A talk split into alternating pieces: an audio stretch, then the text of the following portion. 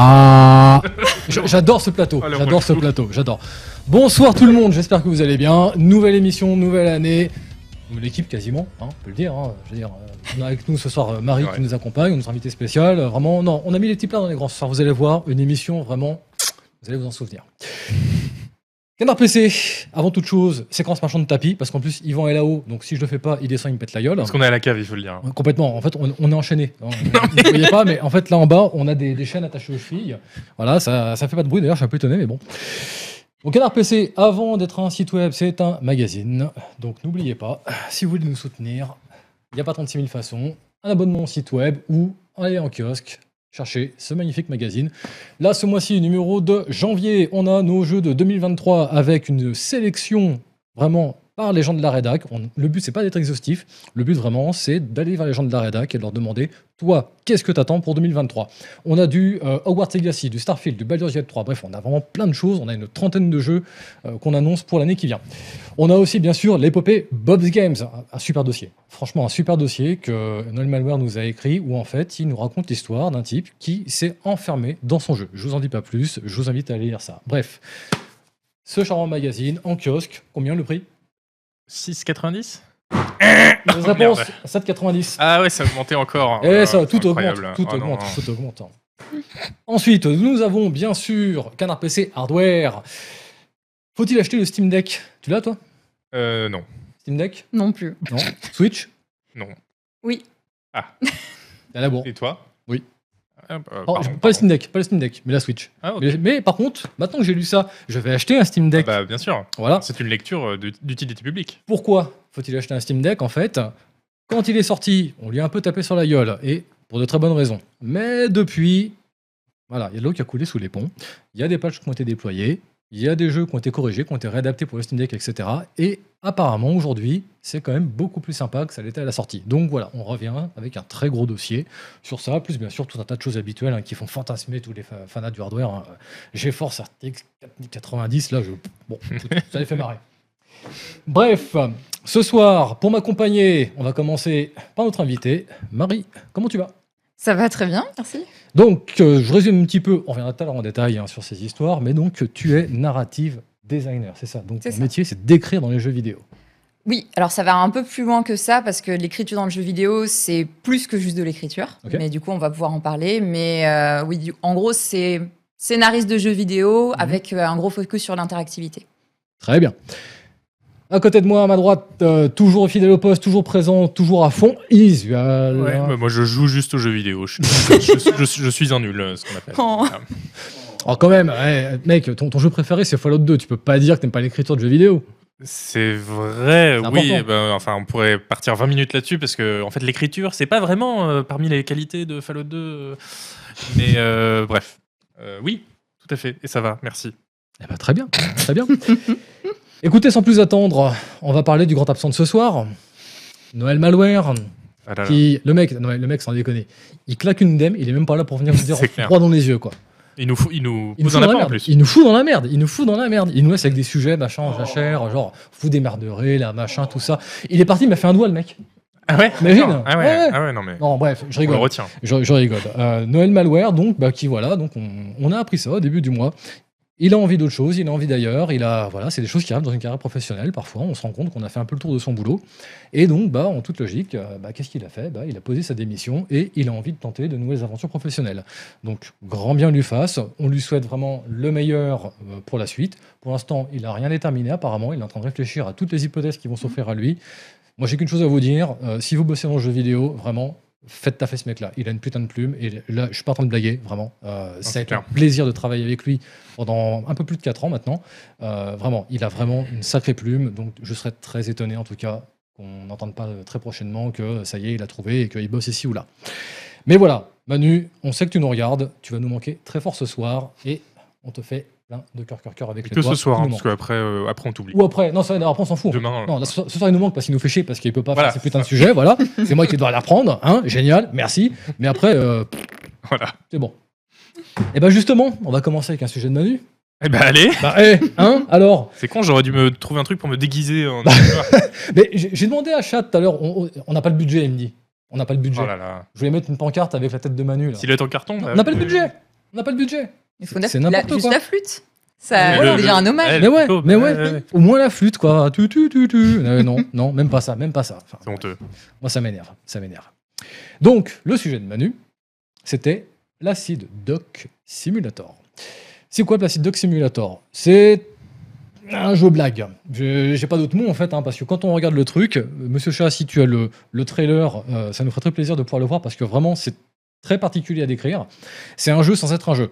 C'est-à-dire que c'est une espèce de fond d'écran interactif dans lequel il y a des canards en plastique qui flottent dans une piscine.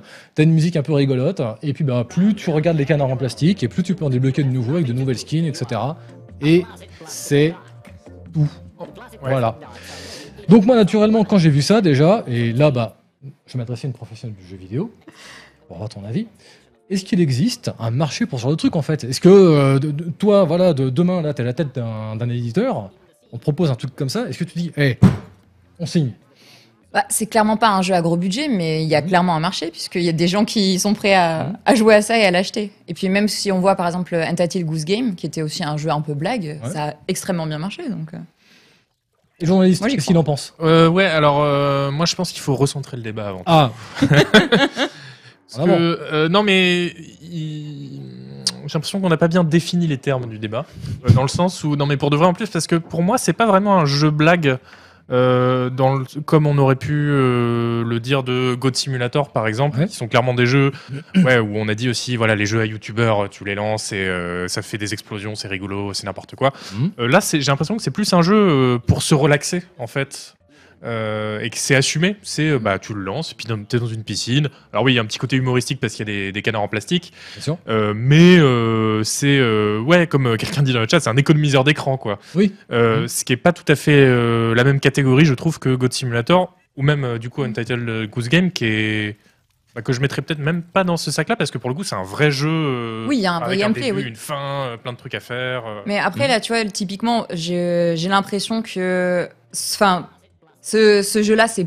Tu dis que c'est la détente. Pour moi, un jeu qui est plus détente, ce serait par exemple Power Wash, où il y a une action qui est, où tu as l'impression d'avoir ta petite tâche à accomplir, et à la fin de ton gameplay, tu as l'impression d'avoir fait quelque chose de ta journée, tu es, Mhm. heureux.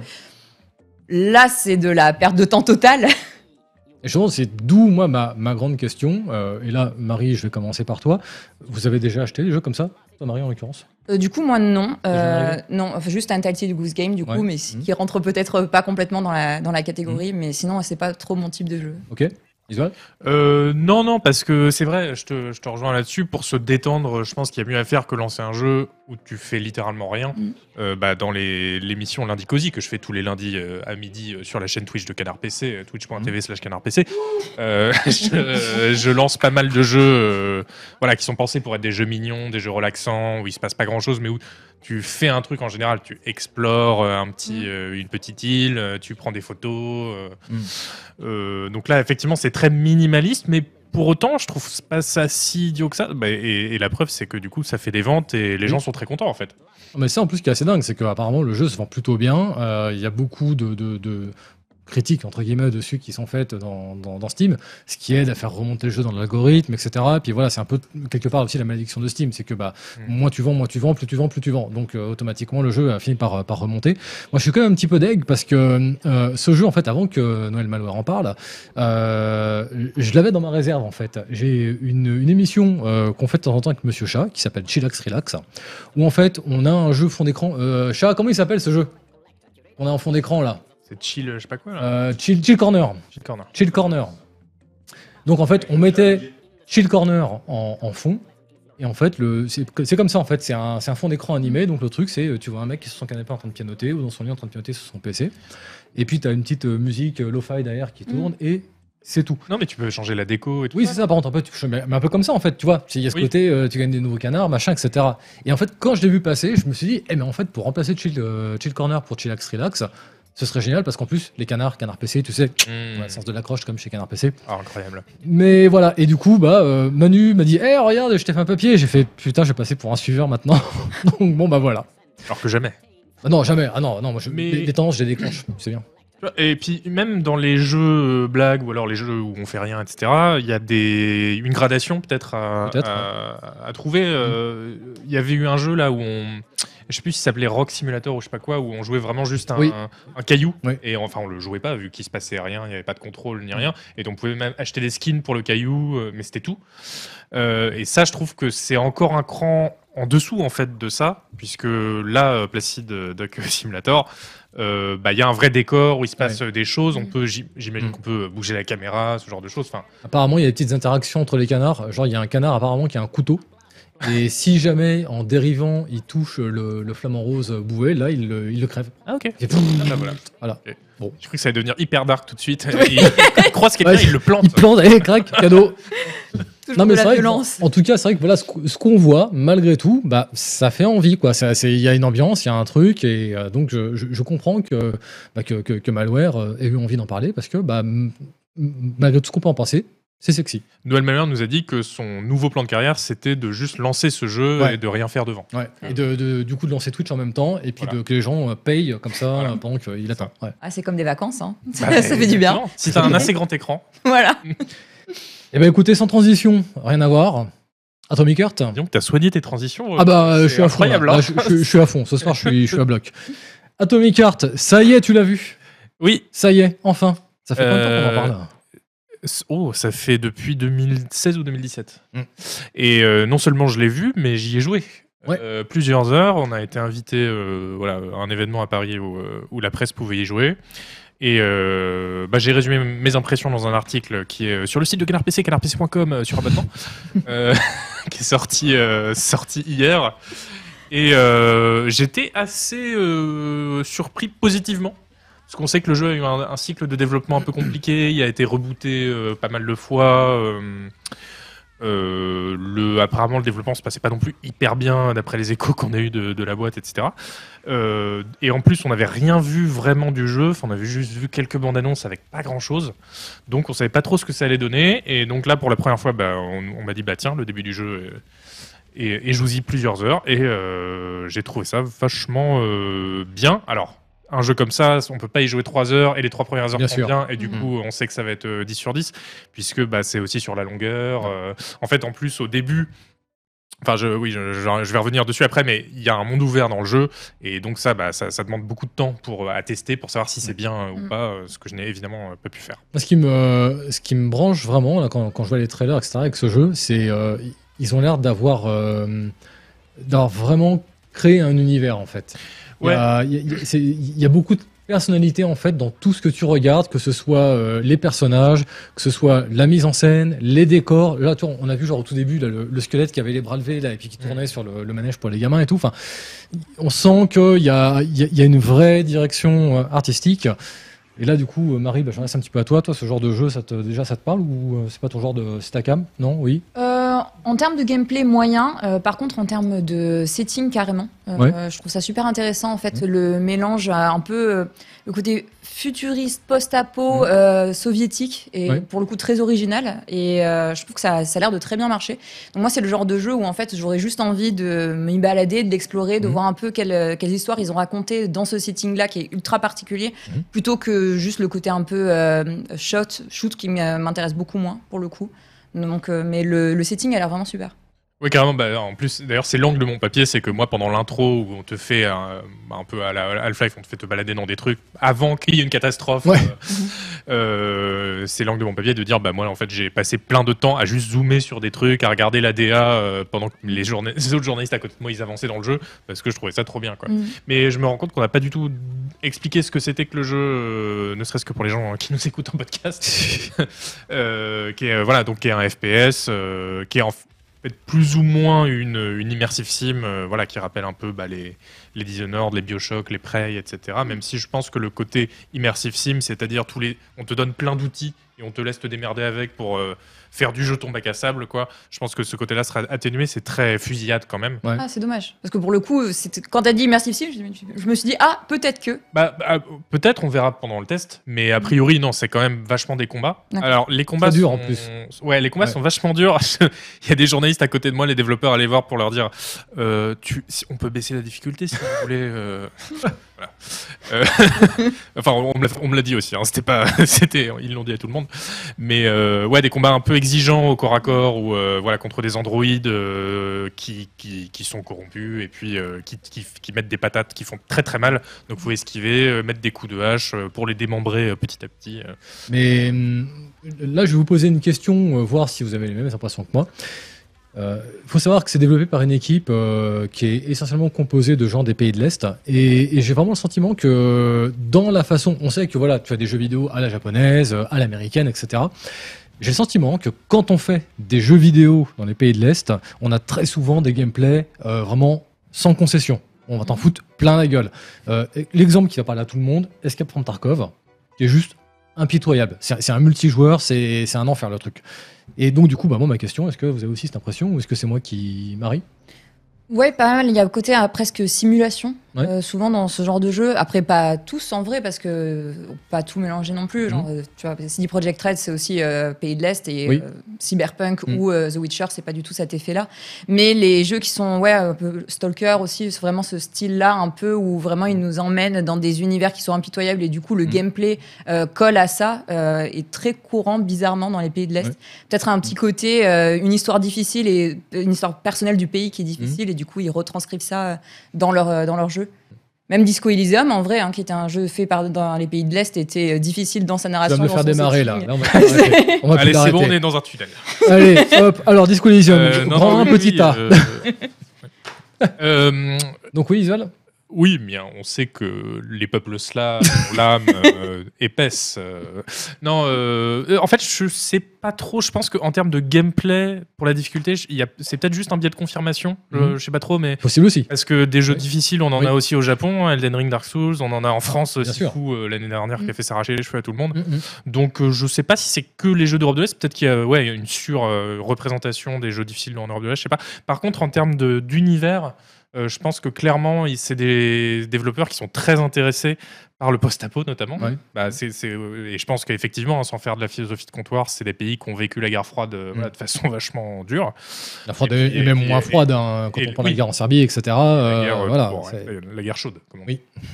Euh, voilà, j'avais discuté avec un développeur euh, letton, celui qui a fait euh, Space Freak, qui est, un, qui est un jeu de rôle post-apo justement qui est sorti euh, il y a peu, et il m'avait expliqué que bah ouais, lui en fait, son enfance, ça avait été de- d'explorer des bunkers abandonnés par l'armée rouge euh, et de vivre voilà aussi un peu dans, dans des ruines. Enfin, Mm. c'était pas, euh, il vivait pas dans une décharge, mais il y avait les, les stigmates de la guerre, etc. Et que bah forcément, ça avait influencé son imaginaire, quoi. Mm. Donc oui, ça m'étonne pas trop.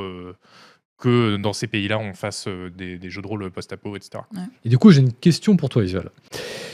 Quand je regarde Ouais, ce jeu-là, j'ai vraiment le sentiment d'être face à finalement un Bioshock-like. Est-ce que je me trompe ou? Euh, non, tu te trompes pas du tout, parce que, mais c'est aussi parce que dans ce jeu, il y a des pouvoirs magiques. Ouais. Ils sont pas magiques, ils sont de la technologie, mais bon, ça revient au même. la gueule, c'est la science Euh, voilà, c'est ça. C'est le gant, de- le gant, le gant en polymère. Ah, bah. Voilà. Eh, moi, j'en ai sur ma moto, pareil, c'est c'est un bordel. Bah oui. tu, tu- tu vas pour freiner, bah en fait, tu mets un coup de télékinésie. Oui, on est d'accord que les- il y a plein de trucs qui s'appellent des trucs en polymère dans la Oui. vraie vie. euh, donc voilà, eux ils disent non, c'est le gant polymérique. euh. et bref, non, mais c'est parce que tu peux trouver des petits cubes euh, dans le jeu que tu fais manger à ton gant comme ça. Oui. Et euh, ça te donne des pouvoirs. euh, voilà. Et donc, tu as des arbres de compétences à débloquer pour débloquer bah, le fait de lancer des éclairs, de, de faire voler les ennemis dans les airs, de les projeter. euh, bon, c'est repompé sur Star Wars, hein, clairement. euh, Mm. Non, non. mais euh, oui, oui, donc, euh, non, mais je, je suis mon propre public, c'est pas grave, si vous riez pas, je, je rigole. Non, non, mais. Mais euh, oui, euh, attends, euh, ta question, Bioshock, Oui, oui. alors, oui, non, Oui, oui, on- oui, on bonjour, oui, Alors. oui. Euh, oui, oui, oui, complètement. Mais en fait, Bioshock, euh, Stalker, Half-Life, euh, Dishonored, enfin oui, ça, ça rappelle. Alors, Mhm. les devs, eux, ils disent euh, non, c'est c'est un cinématique shooter. Oui. Bon, Ok. euh, pendant l'événement, ils nous ont beaucoup dit euh, vous, vous- vous- cinématique shooter, hein, vous mettrez. euh, euh, bon. euh, Mec qui regarde tes notes, c'est parti de ton épaule. c'est non, ça. non, non, Bioshock, pas Bioshock. cinématique. Note, note Euh, Bioshock. Cinématique shooter, now. Voilà. Donc, non, mais je sais pas. Je pense pas qu'ils renieraient le- l'héritage Bioshock parce qu'en plus c'est un compliment dans, Ouais. dans le monde du jeu vidéo. Mais il y a l'idée de c'est un shooter et entre les deux on te met des très belles séquences cinématiques qui t'en mettent plein les yeux. euh, voilà. Euh, mais oui, avec ce côté pouvoir, ce côté aussi un peu linéaire parce que quand t'es pas dans le monde ouvert, t'explores des souterrains, etc. Mm. euh, des bâtiments qui sont voilà qui sont un peu linéaires. Euh, Il y a ce côté euh, Bioshock aussi, je trouve. Ok. Euh, ouais. Bon. Et- Dernière question par rapport à ce jeu. Du coup, toi, tu l'attends Vraiment Maintenant On peut le Euh, oui, bah, je l'attendais déjà parce que j'étais curieux parce qu'on n'en savait rien. Là, ce que j'ai vu, ça m'a beaucoup plu. Mhm. On n'a pas beaucoup parlé de la DA. On va pas passer 30, euh, 30 minutes à parler de la, de la direction, arti- la direction artistique du jeu. Oui. Mais euh, elle est vraiment incroyable, j'ai trouvé, notamment le tout début. Après, peut-être que ça devient un peu plus classique des ruines, des Mhm. labos, euh, des labos tout sombres. euh, voilà. Mais le tout début, quand on te montre cette espèce d'utopie voilà, post-soviétique avec des, des- des robots, des bâtiments gigantesques, des textures de ouf, j'ai ouais, moi j'ai vraiment pris un pied monstrueux là-dessus. Mhm. Après, est-ce que ça se retrouvera dans tout le reste du jeu? C'est toute la question. Toi, Marie, t'as convaincu l'animal là? Bah, moi, c'est Oh, vous voyez c'est le genre de jeu, comme je disais, que pour la setting, ça, ça peut me tenter. Euh, Après, moi, j'ai tendance à jouer aux jeux 2, 3, 4 ans après Mhm. leur sortie. Donc, euh, s'il m'a convaincu, c'est pour dans 3 ans. D'accord, donc toi, t'es une adepte du passion gaming en fait, c'est ça? Oui, complètement. Un, un- un dernier truc dont j'ai pas parlé, quelqu'un dans le chat m'y fait penser parce que mais les gens euh, dans le chat savent parce qu'il y a d'autres journalistes qui ont vu le jeu et qui ont fait leur papier un peu là-dessus, c'est que le perso principal pour l'instant, on sait pas trop euh, si ce sera euh, du lard ou du cochon, Mhm. puisque il a l'air très relou euh, de façon en termes de, de narration, puisque et effectivement au début c'est très chiant parce que tu traverses cette espèce d'utopie soviétique, t'es là genre mais waouh c'est incroyable et le perso c'est euh, un mec blasé à la Marvel. euh, Ouais. donc dès qu'il se passe un truc, il est là genre ah non, ils me font, ils me font chier ceux-là encore. euh, Ah, genre, d'accord. La dissonance, tu vois, avec ce que tu vis en tant que joueur. Mais bon, peut-être que ça fait un décalage marrant euh, à terme, je sais pas. là, euh, C'est pour ça que moi j'ai pas voulu en parler trop dans le papier parce que je peux pas juger euh, sur euh, Ouais. voilà trois heures un peu décousues euh, dans le jeu. Ouais, donc tu joues Jean-Michel, j'ai tout vu, euh, parisien Ouais, de ça- naissance. Ça, euh. ça me fait penser un peu à la, à la Marvel, Ouais. tu vois. euh, Bah non, là, eh, oh. Voilà, ouais, qui hein. fait des petites vannes. Mais si ça se trouve, il sera super attachant, je sais pas. Ok. C'est dommage parce que enfin, généralement, on essaie de faire en sorte que les émotions du joueur soient les mêmes que les émotions du personnage. Et pour le coup, euh, si tu arrives dans un univers qui est complètement décalé, avec, à la DA folle, Mhm. et que le joueur, quand il arrive, il a envie de faire wow, on a envie que le personnage fasse wow Bah ouais. et qu'il fasse juste ah, c'est de la merde, j'ai déjà vu Oui, ça. On, a bien fait de l'inviter, hein, parce Ah que ça, c'est pas Malware qui aura dit ça. euh, hein. ouais, et, et- et du, coup, moi, je, le- je choisis de lui laisser sa chance, justement parce qu'il y a des moments où ça coïncide, tout Mm. ça, et notamment bah, le moment où les robots partent en couille et Mm. se mettent à, à attaquer le joueur et tout ça, et que lui, bah, il est blasé, mais il est saoulé aussi. Et euh, il y a un robot qui essaie de la, de la- de la- de l'agripper euh, pour le défoncer, et lui, là, genre, ah non, mais dégage le grippin euh. Et voilà, je sais pas, ça m'a fait rire sur le moment. Donc euh, voilà, je pense que euh, on peut lui laisser le bénéfice du doute euh, là-dessus. Ok, eh ben écoute, ça fera un joli mot de la fin. Il sort quand? Février Non, le mot de la fin, on a dit. le 20, euh, Vingt- 21 V- février 21 ou 23, je sais plus. Ouais. Mais euh, fin février. Oh, Voilà. C'est bientôt. Donc c'est bientôt. Ça va arriver très très très vite. Eh bien écoutez, sans transition, puisqu'on parlait de malware à l'instant, un petit quiz sur malware. Oui. Waouh Hein?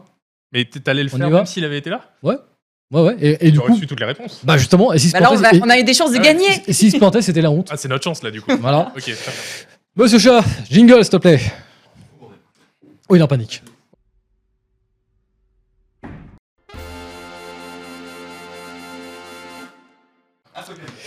Et nous voici de retour en direct de notre plateau de Montargis euh, pour Canard PC, d'émission spéciale ce soir. On va parler de Noël Malware. Donc, Noël Malware. Le quiz va être extrêmement simple. Je vais vous Il est dans le lire chat. l'introduction Il est là? Il est là. Je- je- J'adore ce mec. Je, je l'adore. Je l'adore. Vraiment. Vra- Vraiment. Il, il est très bien. Il dit si je perds à squeeze, bah ouais. Question là. Salut Noël. Donc ce quiz en fait est extrêmement simple. Je vais vous lire le texte d'introduction qu'on a donc au début en, en chapeau dans nos tests, dans nos reviews, etc. Et la question va être très simple. Est-ce que c'est malware ou pas malware qui a écrit ça? Et Marie Voilà. est en train de se liquéfier. Non, en, en- en vrai, le, le truc, c'est que j'ai lu énormément d'articles de malware parce que bah, c'est mon rédacteur préféré de Canard PC. Ah bah sympa T'as aucune raison de te planter. Alors là, Enfin voilà, donc du coup, j'espère reconnaître la plume, mais euh, je me tromperai peut-être. t'imagines que là, si t'as ne serait-ce que 4 sur 5, c'est la honte. hein. Ouais. J'aurais dû rien Sans dire. te mettre la pression, sans te mettre la pression, bien sûr. moi par exemple je vais rien trouver mais je le déteste. Oui, mais voilà, Oui, donc du coup, c'est- ça va. euh, je veux dire, c'est normal ça. Euh, on va appeler un remplaçant en haut, s'il vous plaît. Jean-Michel Lincruste. Pour le quiz. Là, là où ils sont tous en train de se regarder genre Ah ouais. Qui- Qu'est-ce qui va? c'est toi qui vas. Vous vous démerdez, vous me trouvez à volontaire. On, a- on a- on est comme ça, on, on a des gens en haut. euh, là, j'en- j'entends Yvan, là, il est en train de détacher les chaînes. Là, il y en a un qui va descendre. Escalier. Attention, Lequel est-ce invité mystère. Qui est-ce C'est Denis. C'est Denis Salut Denis Merci, public. Bon, tu veux qu'on- Alors, tu veux qu'on t'appelle Denis ou Noël Malware Noël Appelle-moi comme tu veux. Bon, bah, ce sera Denis alors. Donc, pour nos euh, aimables participants sur le plateau, je vous rappelle, la question sera lue. Une fois que le chrono sera lancé, vous pouvez écrire votre réponse sur le, le plateau. Et puis, une fois qu'on dit top, vous révélez devant la caméra la réponse que vous avez choisie. OK. Pour ceux qui nous regardent, je vous rappelle, vous pouvez nous rejoindre via le quiz kit. Donc, deux trois clics à droite à gauche, vous pouvez rentrer votre pseudo et la règle est extrêmement simple. Vous avez quatre réponses qui apparaissent à l'écran parce que c'est un peu nul. À chaque fois, vous aurez malware, pas malware et voilà, malware président. Et deux réponses avec marqué en gros, j'ai envie de perdre des points. Ne cliquez pas dessus, vous perdrez des points. Excuse-moi, je t'interromps, Donc, mais Oscar est à très, chaque très, fois- très, très bon. On peut l'appeler Emmanuel Denis. Bah oui. Bah oui, bah oui en fait, on est con nous. Bah oui. Incroyable. Bravo, Oh Oscar. là là. Pardon. Monsieur Chat, est-ce que tu me confirmes qu'on est prêt à lancer les prochaines questions Bien évidemment. Bon, alors ouvrez bien vos esgourdes parce qu'en plus, bah, c'est les textes d'intro, donc il y a 500 signes, donc ça peut être un petit peu long. Oh, tu devrais t'y mettre, ça a l'air super déprimant, m'a dit Louis-Ferdinand Sebum, toujours soucieux de maintenir mon état mental à la ligne de flottaison, bien au-dessus du suicide, mais un peu en dessous de la joie, des fois qu'il me vienne à l'idée d'écrire des textes pleins d'entrain qui ne manqueraient pas d'effrayer notre public. Eh bien, je suis déception. Stilder n'est pas déprimant. Au contraire, il est doucement mélancolique. Style et c'est quoi tant mieux. Still there. Stilder. Donc ça, est-ce que c'est malware? Est-ce que c'est pas malware? Ah, j'hésite entre deux. Et Noël Malheur, c'est pas non plus d'ailleurs. Euh... Je vois que ça remplit vite les tableaux quand même. hein. Vous avez encore euh, 20 secondes. Hein. Ouais, wow, wow, slow down. bah, vous, avez, vous avez le temps de réfléchir. euh, Vous avez le temps. pas de pression. J'ai oublié l'intro, moi. Pas de pression. Je l'avais pas vu. Je veux perdre. T'as écrit quoi. Tu vas copier. T'es sûr de ce que t'as écrit J'ai suivi Denis en vrai. Moi, je lis Moi, je peux pas tricher. Oh, les sales gosses. les sales gosses, quoi. Allez, 2, 1, on révèle. Alors, nous avons Noël, nous avons Ah. pas malware, pas malware. Eh, Putain, Denis Les- Bah, c'est malware. C'est malware dans le test de me dis- Stilder, tout C'est à simplement. la fois Ça ressemblait triste tellement et à beau malware et que drôle. c'était forcément Voilà. un piège. Ouais, c'est vrai, Bon. c'est vrai. Moi, je me suis dit c'était du sebum, tu vois. Eh Mais non. non, parce Bah qu'il non, il il- fait il le référence cite. à ses bombes. Bah oui. Ah bah oui, Bah donc, oui. vraiment. Bah oui. Oh, tu dois t'y mettre. Ça a l'air super Le déprimant. M'a dit Louis-Ferdinand match. Sebum. Ah d'accord. Oui, mais parle de lui à la troisième personne des fois. euh. Enfin. Bon, après, bon, pour l'instant, Marie, j'ai envie de dire sans surprise. Il nous a dit, euh, je suis une experte et tout. donc- Ah non, non, non. Ah, Ah ah, bah si, si. ne si. survendons pas. Si, excuse-moi. Avant l'émission, tu m'as dit je suis le plus grand fan de Malware. Bah ouais. Ouais, je le suis partout. Bah ouais, bah ouais. Bah voilà. Ah. C'est Bon. pour ça que je suis là ce soir, je suis très bien. Voilà, c'est ça. Et ça a donné quoi dans le chat? Oh, bah, eh, quand même hein. Une majorité de malware, une majorité de gens qui ont reconnu la plume de Noël, Mal- de Noël Malware. Ça, ça fait plaisir. Hein, Denis Et on en a 9 qui ont cliqué sur j'ai envie de perdre des points. Je sais pas ce qui vous a pris, euh, la panique sans doute. pas. ouais, tu, tu- tu- tu cliques, ah, puis euh, tu cliques. Voilà, ça arrive. Accident bête. Bon, monsieur Chat, attends que je lise, bien sûr, hein, avant de relancer la prochaine question, parce que comme d'habitude, c'est un petit peu long. Oh, qui- euh, en plus, on a Kiss en fond d'écran? Eh, Oh là là, ça, c'est pas un kiff. Si C'est pas un kiss, d'ailleurs. Bah oui. Eh, Un kiff. exactement. Je n'y suis pour rien. Allez, on y va La parité animale dans le jeu vidéo est une vaste blague. Une poignée d'espèces soutenues par de puissants lobbies monopolise nos écrans. Vous voulez du cheval? Il y en a plein les RPG. Du sanglier? Vous en trouvez 50 par hectare sur n'importe quel MMO. Du chien, du chat, de la chèvre, de l'oie, ce sont carrément des personnages principaux de certains jeux. C'est engagé, hein. c'est C'est tout? C'est tout. C'est trop Canlust, ça. C'est. Alors, Moi, qui a j'ai écrit une ça idée. Malware, pas malware On ne pas de trouver qui c'est après. hein. Juste, est-ce que c'est malware ou pas Ah oui, mais Voilà. bon, euh,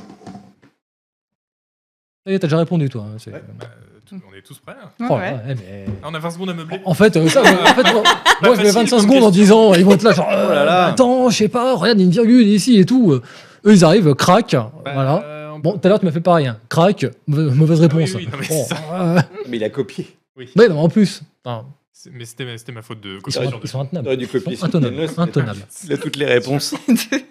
Stop On lève les mains et on monte les, tableaux. On monte les plateaux. Pas malware, pas malware, pas malware. Personne ne s'est trompé. Vous êtes géniaux. Je pense que c'est Agbu. Mais oui, mais, ben, dis donc, mais, euh, mais pour quelqu'un qui, a- qui nous dit ouais, Oui, oh, je sais pas trop, machin, ben oui, mais oui, Mais je vous lis mais exactement. On s- on s- euh, ça, ça sentait Ça un peu la, ça sentait la mauvaise foi. Exactement. La mauvaise foi et la méchanceté. C'est l'avenir de Timberborn. Je sais Ah, pas si vous vous rappelez, un jeu avec des castors là qui Oui. faisaient des barrages, machin, des petites villes et Vous tout. pouvez les tuer. euh, Oh, je sais pas, mais je pense C'est oui. pour ça qu'il était en colère. Oui, mais voilà, de toute façon, Agbou, euh, si tu peux pas torturer des petits animaux, il joue pas au jeu, donc euh, C'est facile Dire. quand c'est mal écrit, c'est avec Bounou, dit Tu parles mieux de, tu, tu parles mieux de soupape François. voilà. Eh ben écoutez, le chat a donné quoi? Oh, c'était massif. hein. Alors là, Ouais. les gens, c'est pas malware Voilà. Trop joyeux. Moi, ce que je me demande, si Manu est dans le chat, là, monsieur Malware, ça donne quoi pour l'instant? Tu les reconnais tes textes ou pas? On verra s'il nous répond. Parce que je suis, je suis curieux de voir si. La première, il disait euh, je sais pas, je crois. Donc, euh, Ah ouais, on sérieux? va voir pour la deuxième. Wow. Alors là, franchement, la déception. Mhm. Bah écoute, 2 sur 2. 2 sur 2, il dit. on, 2 sur 2. Ah, ok, tu nous rassures. Eh ben écoutez, on va enchaîner avec la troisième. Bah oui. Vous êtes prêts Oui. Une fois de plus, jouer à Among Us m'a appris beaucoup de choses sur la justice. C'est une déformation personnelle. Tout ce que je fais m'apprend beaucoup de choses sur la justice. J'ai appris par exemple que quelqu'un qui bégait n'est pas forcément coupable. Qu'on peut parfaitement être persuadé d'avoir vu quelque chose Mais ta et se question tromper. est dans, la, est dans la réponse. Et que la présomption d'innocence, c'est un peu comme le Père Noël, sauf que la plupart des gens y croient toute leur vie. Oui, bah ça va, tu vas pas nous donner la réponse non plus. euh. La réponse est dans le texte. Écoute. Après, ceci dit, moi, ce qui m'a quand même fait marrer quand j'ai fait sa recherche, c'est qu'on on voit en fait à quel point on a tous nos putains de marottes. hein. Oui, oui, c'est clair. C'est un truc de fou. C'est euh, genre, moi, t'as t'as l'impression que si je cite pas Warhammer et les motos dans mes textes, je fais une dépression. Enfin, Et toi, en plus, qui est rédac chef, t'as relu les textes de tout le monde pendant des années. Et Ouais. du coup, euh, t'as que- même pas besoin de savoir. ah non, mais moi, j'ai trois lignes, je sais déjà qui a écrit. hein. C'est Est-ce que la marotte aimait le chocolat dans le papier d'alu pourquoi, pourquoi je fais descendre lui, euh. Top Montrez-moi vos réponses. Alors, pas malware, malware, Ouais. malware. Mais- Ah, je suis déçu là. hein. Oh, La- la- la Marie, je suis déçu. Euh, Ah, je suis triste. La fan était Il aurait fait- Bah aurait, ouais. il aurait fallu, il aurait Mais fallu ouais. qu'il cite euh, épris de, de justice. Bah oui, c'est ça. de justice. justice. Eh ouais, Pour que ce soit vraiment. euh, C'est malware, le test d'Among Us. Parce qu'il dit euh, la justice, des formations. Bah voilà, en plus, euh, justice, malware. Son blog est pris de justice. déçu. hein. Ah là là, ah là. Marie, Marie, le chat est Ah. déçu. Je suis triste. Désolée, Noël. Ouais, ouais. C'est dommage parce que de- du coup, là, tu, tu passes à côté de, la- de la Dacia qui était offerte. Oh, C'est 5 sur 5. De parce que j'ai encore une chance peut-être pour le, la, la machine à café. Il y aura la question bonus à la fin. Tu as un panier, tu as un panier euh, garni. Nice. Parfait. Avec des rillettes, ça nous fait plaisir. Et le chat, ça a donné quoi? Oh bah ouais, massif. Hein. Oh Voilà, non. pareil, malware. rah et comme d'hab, on a des gens qui se perdent et qui répondent je veux perdre des points. C'est dingue, les, les gens euh, connaissent le, notre style euh, Mais ouais. hyper bien, quoi. Mais, mais t'imagines pas en fait. hein. Non, mais- Mais en plus, euh, je pense que c'est des gens qui doivent nous suivre dans la rue. Oh, euh, oui, Ouais. sans doute. Ouais. Eh ben écoutez, on va pouvoir enchaîner avec la quatrième. Bah, allez. Ouais, Allez, C'est la dernière, ça? C'est l'avant-dernière, il y en a cinq. let's go. Dans mon grand souci d'en faire le moins possible, je ne vais pas m'embarrasser outre mesure et je vais reprendre tel quel l'intro du test de Crying Sons par Agbu, il y a deux mois. Alors voilà, deux points, ouvrez les guillemets. Comme chaque trimestre depuis 2012, nous accueillons dans nos chaumières un énième clone de FTL dans l'espoir fou qu'il nous procure les mêmes sensations orgasmiques. Fermez les guillemets. Maintenant que j'écris ces mots, je me rends compte, il écrit bien en fait Agbu. Je devrais lire ses articles plus souvent. Alors, c'est malware ou c'est pas malware ça? Ah, j'hésite. Bah, c'est pas Agbu déjà. Ah merde, moi, je vais Déjà. dire Agbou. Ou alors, Non, c'est pour Marie parce que tout à l'heure. ou alors c'est une grosse T'as dit, d'Agou. t'as hein. dit, ce- cet article est écrit par, euh, par Malware et elle a dit c'est pas Malware. Et après, ceci dit, euh, Agbu, tu sais qu'il parle de lui la troisième personne. C'est vrai, hein. c'est vrai. Hmm. Ça peut être Donc, euh, bah ouais. 7 secondes. 5. Je- je- J'ai co- j'ai- j'ai- j'ai- j'ai copié sur Zuzu. Ah, je sens, de la- je sens de la chacun tension là. Là, je sens de la tension sur le plateau. Non, ça va. Top Nous avons quoi? Malware, malware, malware. Sans faute. Mais Nice. oui. Sans faute totale. Est-ce qu'il y a cette petite perfidie à la fin, cette cruauté envers Agbou Parce Exactement. que le début, ça fait très lui faire d'un Ah ouais. homme. Oui. La, Hein la perfidie était Et signée. voilà, la cruauté. là. C'est donc Noël Malware dans le test de Perfide. Abandon Ship. Je suis parti le chercher super loin celui-là. C'est un de ses Abandon premiers Ship. papiers. Ah ouais ouais, c'est un de ses Ok. premiers papiers, a 4 ans. Ok. Et le chat, donne C'est un quoi? petit piou-piou en fait. Il écrit déjà si bien. Bah, le chat, encore une fois, ne s'y trompe pas, j'ai l'impression. Euh, si, hein. si, si. Ah oui. Oh, nul, Ah non. le chat. Pardon, j'ai vu Nul. 699. 159 Ah ouais, ouais, ouais. Non, là, par contre, ça va. Nul. Plus de gens qui ont répondu pas malware. Là, ça va pas. Le classement, ça donne quoi, là? Ouais. Contestant. Et Noël, t'en es où? Manu, dis-nous, Manu t'en es où? Trois 4 sur sur 4, trois. j'espère. 4 sur 4, obligatoire. On a déjà fait 4.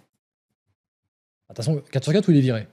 Je veux dire, euh, 15 Je suis 15ème. Bon, mec, c'est ses textes, il est 15 e 4 sur 4. Bah, C'est qu'il répond bien, mais pas vite. Bah, Pas ouais, vite. Ah bien, oui, bien. oui, Ouais, ouais. euh, En même temps, c'est l'apanage d'un journaliste, c'est- quand même de, de vérifier, Ah, de ça. son temps. Ouais. voilà. Ouais, non, là, c'est- rush. Là il, il- il a le texte, il passe des coups de téléphone à ses contacts, il envoie des mails, euh, enfin, il fait son taf, C'est normal. Ça, c'est, on, on peut pas le reprocher. Il y a du lag, dit-il. Ah, la, Bah ouais, c'est bah la- ouais, mais le c'est la lag, faute le du lag. lag. C'est la ouais, mauvaise manette, ouais. euh, je C'est la faute du lag. Quand on se fait euh, plier avec euh, Isual sur Apex, c'est ce que je dis aussi, hein, c'est le lag. hein. Bon, ça arrive. Il y hein. a du drift. euh. Eh ben écoutez, cinquième question. Donc ça, je vais faire avec vous, elle compte pour deux points. Ah ouais, d'accord. Ok? Super. Donc le 5 sur 5 est toujours possible. Ok. Mais le, du coup, 1 sur 5 est possible aussi. Ah, ok. Ah, c'est des points négatifs. Bah oui, c'est- c'est plus ou moins 2. Ah, ah ouais, ok. Voilà, je vous donne deux points avec celui-là. Ok, super. Donc on va voir à quel point bah, vous êtes compétent ou juste euh, Moi, j'ai nul trois à sur- chier en fait. Enfin, excusez-moi de le dire. hein. J'ai trois sur- J'ai 3 sur 4 déjà. Ah, Ouais. Comme Zuzu. Bah oui. Et peut-être que tu seras à 1 sur 5 à la fin. Ah, parce que c'est- on- tu retires les points C'est plus ou moins 2. Viens de le dire, Denis. Il, il écoute pas. Mais, mais je suis en Il train de écoute pas. dessiner, moi, alors j'écoute Il écoute pas. Tu sais, euh, à, à- à l'école, il était dans le fond de la classe, il faisait ses dessins, et ça n'a pas changé, donc euh, voilà, c'est comme ça. Bon, on y va? Allez. On y va. Allez. Ouais, j'ai bien réfléchi. Je préfère que ce soit toi qui écrives sur Baldur's Gate, me confie Isual devant toute la rédac réunie pour se répartir les pages.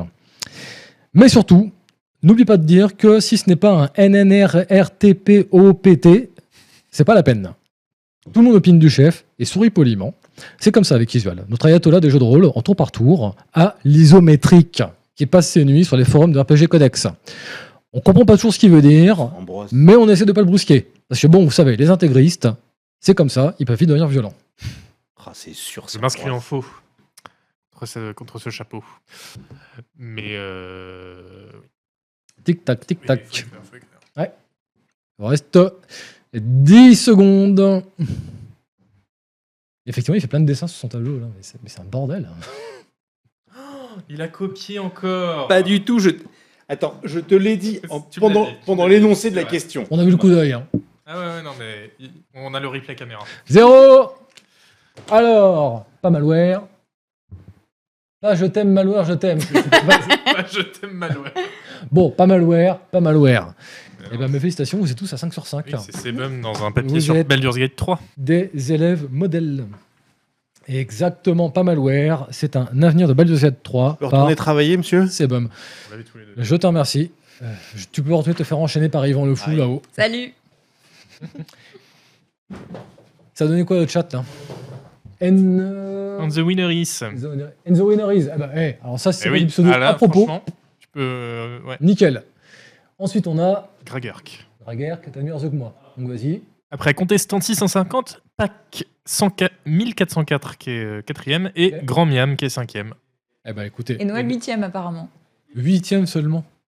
T'imagines, sans déconner, c'était texte, c'était huitième. Ouais, c'est.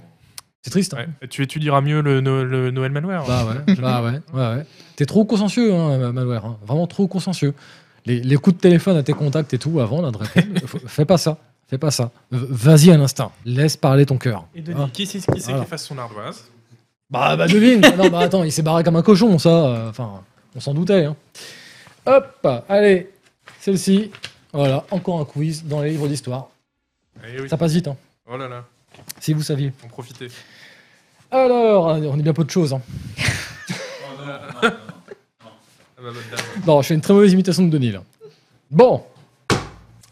Puisque ce débat est plié, on va pouvoir enchaîner avec notre... Alors, bah, je- en général, on dit débat à la con, mais ce serait tellement irrespectueux pour notre invité. on va juste dire débat. Le D'accord. débat euh, intelligent. Le débat. Oui, on le va débat essayer. intelligent. Le débat intelligent. Voilà. Euh, non, il n'y a pas de jingle, chat. Non. Non, il n'y a pas de budget, c'est vrai. Bon. eh ben, allez, on y va. Le débat intelligent. Tout, tout, tout, tout, tout. Merci, Manu. Notre invité ce soir, donc je vous le rappelle, est narrative designer, tu m'arrêtes si j'ai une connerie, je parle sous- totalement sous ton contrôle. Donc déjà, alors bah, on, on- on va essayer de remettre un petit peu l'église au centre du village. Euh, Explique-moi, voilà, narrative designer, j'ai 5 ans, tu veux m'expliquer ce que c'est? Dis-moi. Alors, un narrative designer, en gros, c'est un scénariste de jeux vidéo. Mais en fait, le jeu vidéo, c'est un média qui est pas comme les autres, dans le sens que le cœur du média, c'est l'interactivité. Mhm. Et du coup, le travail de narrative designer, c'est de faire en sorte de réussir à raconter une histoire en utilisant l'interactivité, en utilisant le gameplay. D'accord Donc c'est pas euh, juste créer des personnages, créer un monde, euh, créer une histoire qui va se dérouler d'un point A à un point Z. Mhm. C'est faire en sorte que le joueur incarne cette histoire et euh, ressente euh, les verbes de l'histoire au travers du gameplay. D'accord. Donc c'est travailler avec euh, tous les départements, donc notamment avec les game designers, les level Mhm. designers, mais aussi les artistes, les sound designers et les programmeurs pour euh, mettre tout ça ensemble pour créer une vision cohérente de la narration et faire euh, un jeu en fait qui euh, qui délivre le même thème et le même message euh, tout le long et qui parte pas euh, dans tous les sens. D'accord. Donc en gros, ça veut dire que si je te dis ah ouais, c'est comme les scénaristes pour les séries, là, tu tapes du poing sur la table en disant c'est faux, c'est archi faux et tu te fais insulter. Alors non, je me sens pas insultée, heureusement. En fait, il y a des points similaires forcément parce Mhm. que euh, on va nous aussi créer des personnages, on va nous aussi créer, créer des storylines. Mais la différence majeure, c'est que en fait, un scénariste de série, il aura pas l'impact du joueur à prendre en compte. Mhm. Là où nous, on va devoir faire en sorte que le joueur, il ait l'impression que c'est toujours lui qui fait avancer l'histoire, Même si c'est une impression qui est fausse. Parce Mhm. que par exemple, dans un jeu extrêmement linéaire à la Last of Us, ben le développeur a choisi quelle Oui. serait l'histoire et elle sera la même pour tous les joueurs. Mhm. Mais c'est important que les joueurs aient toujours cette impression que c'est lui qui fait avancer l'histoire. Et cette interactivité-là, c'est ça qui fait la différence. En fait. D'accord. Visual, c'est conforme aux impressions que tu avais jusque-là? Euh, non. design Non Euh, non, non, je suis, bah, justement, je suis assez étonné, mais du coup, tu as plus ou moins répondu à la fin, mais parce que tu, tu dis que la, le- ce, qui, ce qui fait la différence, c'est l'interactivité, Mhm. mais force est de constater que dans, euh, bon, on va dire les, les, les grands jeux AAA, etc., souvent, euh, c'est pas si interactif que ça en termes d'histoire. Mhm. L'histoire, elle t'est donnée par des cinématiques où, du coup, par définition, t'es passif, euh, ou euh, bien par des scripts que tu déclenches parce que t'as passé la bonne porte, ce genre de choses. Donc, en fait, est-ce que dans, tous les jeux, vraiment, il y a cette euh, histoire d'inter- d'interactivité à prendre en compte? Euh, Dans tous les jeux, oui. Alors, il y en a certains qui le font plus que d'autres. En fait, il y a des jeux qui essaient beaucoup d'emprunter au cinéma. Donc, typiquement, les jeux à la narration linéaire, ceux que tu as peut-être en tête, justement, des Naughty Dog, typiquement. Les cinématiques shooters aussi, euh, voilà. par exemple, qui euh, vont énormément délivrer de narration dans des scènes qui rappellent beaucoup le cinéma, avec des chants contre chants, beaucoup de dialogues, de choses comme ça. Mais reste qu'ils vont aussi raconter l'histoire dans les phases de gameplay, euh, que ce soit évidemment dans les dialogues entre personnages quand ils marchent, mais là c'est vraiment le, le, le minimum, mais euh, aussi euh, la manière dont les personnages, par exemple, vont agir en combat. Salut Yvan Euh, par exemple, un compagnon va pas se battre de la même manière qu'un autre compagnon au sein d'un même jeu linéaire. Mhm. Et rien que là-dedans, en fait, dans son comportement, dans les mots qu'il va employer pour dire euh, j'ai plus de munitions ou euh, je, je suis à découvert, il faut que tu m'aides. Hmm. Rien que ça, ça montre aussi une certaine, euh, une certaine personnalité du personnage. Certains personnages qui vont être beaucoup plus euh, à aller chercher le conflit, d'autres qui vont euh, beaucoup plus Mhm. euh, rester en retrait. Bah, ça, en fait, c'est quelque chose qui est inhérent au jeu vidéo et euh, qui ne peut être raconté que dans un jeu vidéo de cette manière-là, parce qu'on va devoir protéger certains personnages plus que d'autres, typiquement, et on va engager avec euh, certains personnages différemment d'avec d'autres. Donc, même dans des jeux comme ça qui sont extrêmement euh, scriptés. Du coup, il y, a- il y a une question parce que ça m'intéresserait énormément d'avoir le, le point de vue de, de quelqu'un qui fait du narrative design. Euh, Est-ce que tu as joué à Spec Ops The Line? Euh, non, mais j'en ai beaucoup entendu parler. Ok. Parce que c'est un jeu justement qui, d'un point de vue euh, narratif, euh, a vraiment mis les, les bouchées doubles, puisque tout le, tout le jeu, en fait, euh, pour ceux qui, qui, qui n'ont pas fait, d'ailleurs, je vous invite vraiment à le faire parce que c'est un jeu qui est exceptionnel pour moi.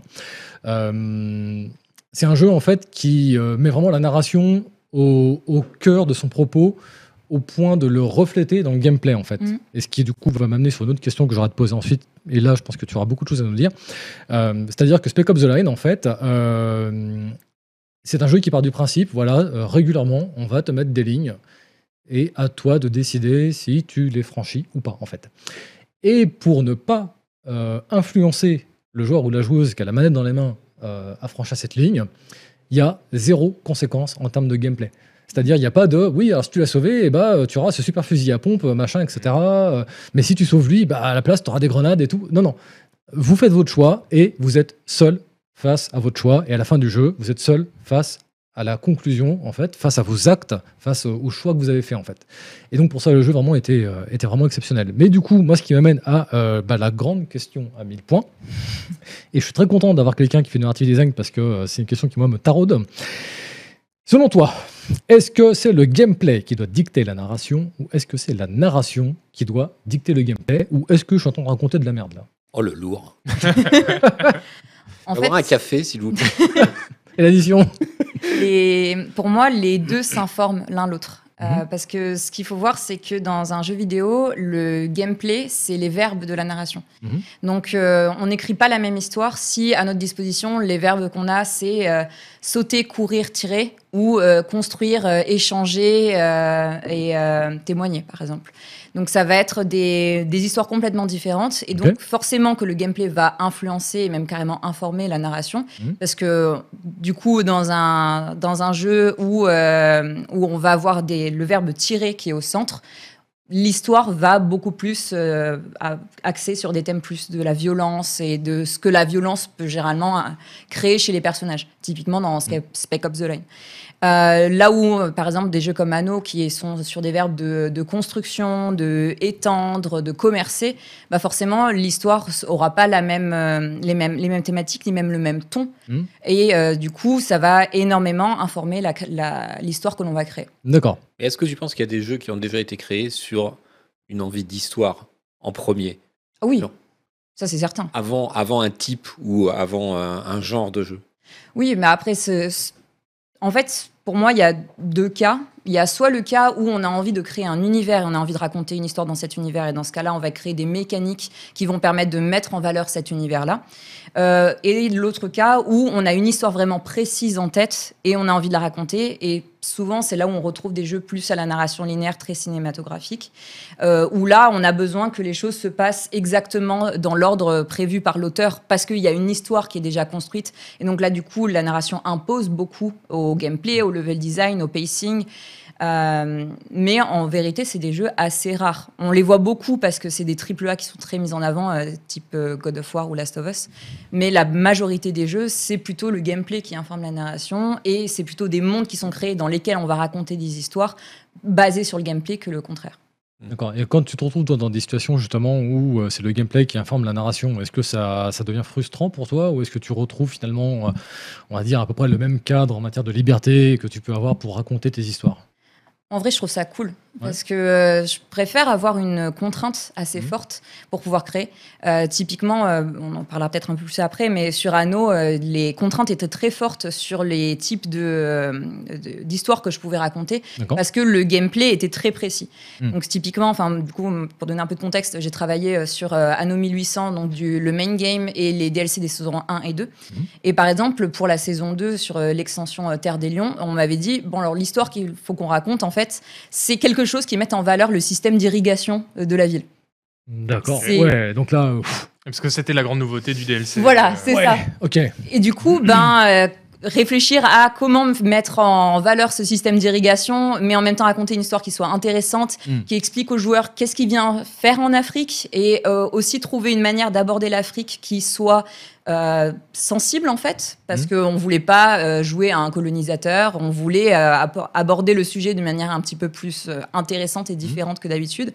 Et donc du coup, c'était cette contrainte-là de, euh, on a envie de faire les choses bien, et euh, cette contrainte de, ben, en gameplay, le plus important, c'est qu'on construise des canaux d'irrigation. Co- comment on fait du coup quand on est mis face à ce cahier des charges qui est euh, tiens invente une histoire où tu vas aller colo- coloniser l'Afrique et en plus ça va être super parce que tu leur amènes l'ir- l'irrigation. Oui, toi en plus, t'es pas, t'es pas une experte en irrigation, j'imagine. Donc, euh, Non, alors euh, du coup, le parti pris qu'on a choisi pour Anno 1800, pour le coup, c'est que tu ne leur amènes pas l'irrigation. C'est une technologie qu'ils ont déjà, en fait. Et euh, le principe, c'est que tu arrives en Afrique à l'ouverture du canal de Suez. Mhm. Et euh, c'est pour ça que juste, jusqu'à maintenant, euh, l'expansion n'était pas disponible. C'est parce que le canal de. Suez n'était pas encore Ah. ouvert. euh, voilà. Et du coup, à l'ouverture du canal de Suez, le joueur peut se rendre euh, en, donc, en Anbessa. C'est comme ça qu'on a appelé le, le pays dans lequel on se rend. Et on y rencontre euh, l'empereur euh, Ketema qui en fait va nous dire euh, bah, je suis en train de rassembler des, euh, des architectes et des grands penseurs du monde entier parce que je veux construire une capitale pour mon nouvel empire. Et du coup, il nous propose de l'aider en fait à construire sa capitale en tant qu'architecte de, de l'ancien monde.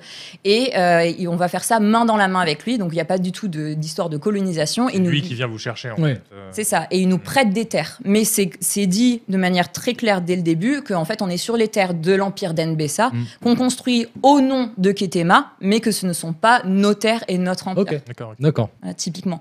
Et du coup, euh, le système d'irrigation, on nous l'apprend très vite et on axe vraiment tout le développement de la capitale, euh, donc de Tambourine, sur le système d'irrigation en disant bah, maintenant qu'on a l'irrigation, on va pouvoir euh, créer ces fermes, on va pouvoir créer toutes ces, ces, ces chaînes de production qui vont permettre au peuple de se développer Mhm. et aux gens en fait de venir de tout l'empire euh, vers la capitale euh, qui vient d'être construite. D'accord. Donc j'imagine aussi qu'il doit y avoir des appels réguliers à des, des consultants, des spécialistes, que ce soit en histoire, en technologie, en des choses comme ça, pour avoir des infos, je pense, plus précises et pertinentes à, à donner aux joueurs. Oui, complètement. Alors déjà, il y avait énormément de recherches qui ont été faites en interne. Mhm. Euh, donc euh, ça, c'était typiquement mon travail. Donc je suis devenue... euh, à l'époque, bon maintenant ça, ça date un petit peu, c'est il y a trois ans, mais à l'époque j'étais un collab sur l'Empire éthiopien parce que Mhm. c'était notre inspiration principale.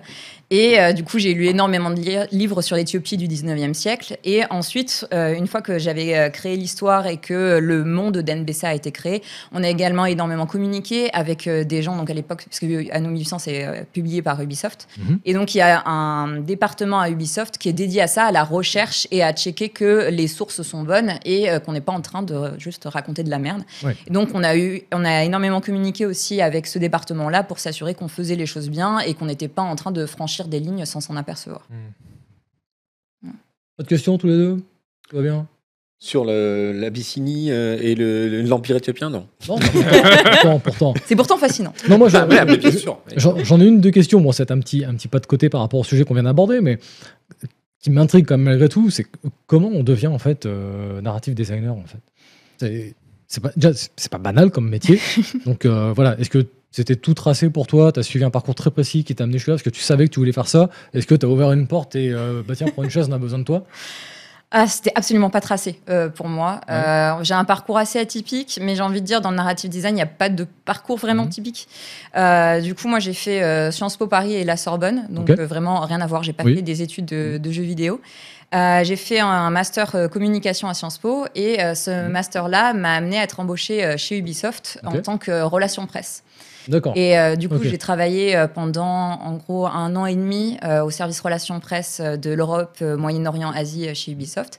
Et l'un des jeux dont j'avais la charge, c'était Anno 1800. D'accord. Et bah, j'ai adoré le jeu parce que j'ai toujours été vachement à fond sur les jeux de gestion, construction de ville. Un de mes jeux préférés, c'est César 3 depuis que je suis toute Ouais. petite. Donc voilà. Du coup, quand on m'a dit bah, tu vas bosser sur Anno 1800 et que j'ai Mm. rencontré l'équipe et qu'ils m'ont montré leur jeu, bah, j'étais immédiatement très, très enthousiaste. Et on m'a fait visiter le studio donc, au tout début quand j'ai commencé à bosser avec eux. Et euh, j'ai rencontré un narrative designer. Et quand j'ai vu son, son travail, je me suis dit mais, mais c'est génial. Enfin, il y a des gens vraiment, ils sont payés pour faire ça. mais j'ai envie de faire ça. Et enfin, je, je le, je le voyais, je me suis dit, je, je lui ai parlé et c'est devenu un très bon ami à moi euh, Mm. par la suite. Et je lui ai dit, mais tu te rends compte, tu fais vraiment euh, un job de rêve. Mode, ouais, j'imagine. mais c'est ouf. Et, euh, et du coup, les mois ont passé et donc j'ai continué à être euh, PR euh, pour, euh, pour Ubisoft pendant ce temps-là.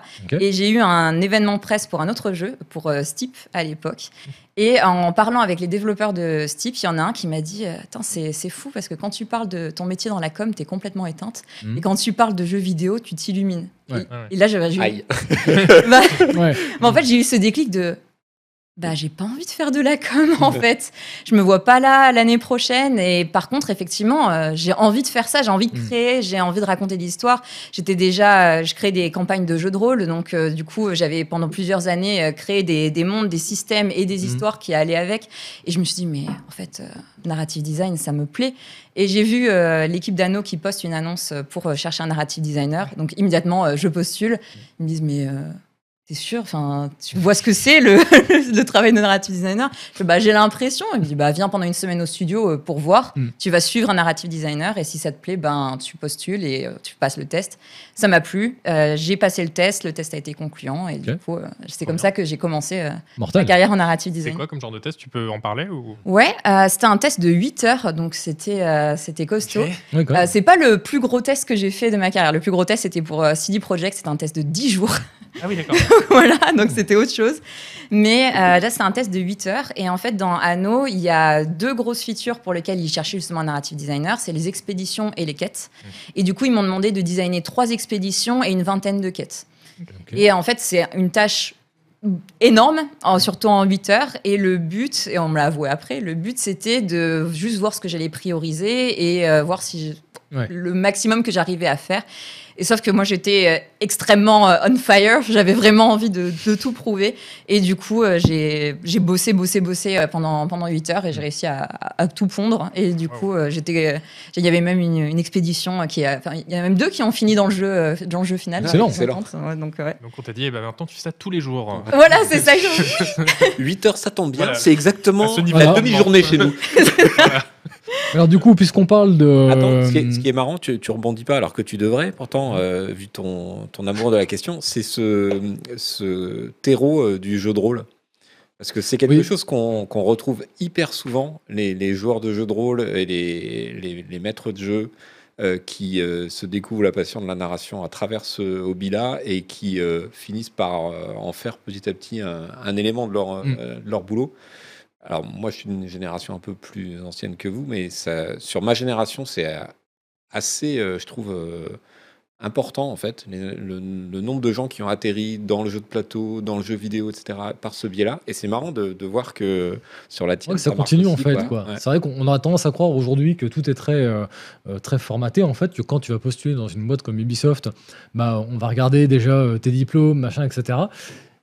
Et en fait, là, on, finalement, t'es un- t'es un en train de nous dire que tu es arrivé en disant bah, euh, J'aime bien faire ça en fait, et regardez, je produis déjà des trucs de jeux de rôle, machin, et Mm. ça suffit déjà à amorcer la pompe. euh. Ouais, attends, bah, les le- diplômes, elle les a aussi. hein.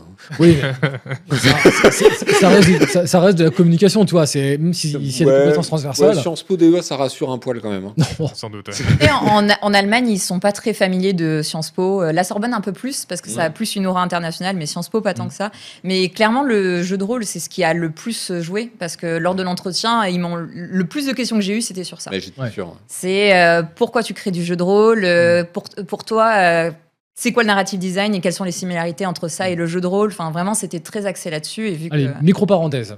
Tu vas arrêter de me relancer le truc. Tant pis, c'est comme ça. C'est parti. Tu joues à quoi comme jeu de rôle? C'est quoi tes, tes références? Alors, moi, le système de jeu auquel j'ai le plus joué, c'est Call of Toulouse. Et euh, du coup, euh, ma, mon setting préféré dans Toulouse, euh, c'est Invictus, donc Mhm. l'Empire romain, parce que c'est ma spécialité en histoire. Donc, du coup, la licence que j'ai eue à la Sorbonne, c'est une licence d'histoire, spécialisée en histoire antique et notamment en histoire romaine. Mhm. Donc, forcément, Voilà, Invictus, euh, ça, ça me parle Tu énormément. dois cartonner en MJ, toi, par contre, parce que là, un truc comme ça qui demande des connaissances ultra précises sur une période historique, t'as un MJ qui est calé là-dessus, mais alors là, c'est du, bonbon, quoi. Bah, moi, ma, ma période préférée, c'est la, la crise de la République romaine, début de l'Empire. Et du coup, c'est là où j'ai mis le setting. Et du Mhm. coup, de pouvoir. euh, j'ai incarné euh, Marc-Antoine, j'ai incarné Auguste. Enfin, vraiment, enfin, moi, j'étais aux anges. hein. C'était vraiment euh, très, très cool à jouer. Et, euh, et ouais, enfin, du coup, moi, c'est Cthulhu que je préfère en Mhm. termes de système de jeu. Et en fait, j'aime tellement Cthulhu que, euh, que ce que j'ai fait, c'est que quand j'ai des, des univers qui me plaisent Mhm. et euh, où je trouve que le système de jeu de rôle qui a été créé ne m'intéresse pas, où il n'y a pas de système de jeu de rôle, je reprends Cthulhu. Et hop, Et je. Donc typiquement, Ouais. euh, par exemple, j'ai beaucoup, j'aime beaucoup l'univers de Fallout, Mhm. et donc j'ai créé un jeu de rôle dans l'univers de Fallout, mais le, les règles de jeu qui, qui existaient déjà pour cet univers-là, je les ai trouvées complètement euh, stupides. Quoi? En fait, c'était, il fallait calculer euh, jusqu'au euh, à la bourrasque de vent qui allait dévier la balle. Je me dis, Mhm. non, c'est, j'ai, j'ai pas envie de. C'était issu de GURPS, si je dis pas de bêtises. hein.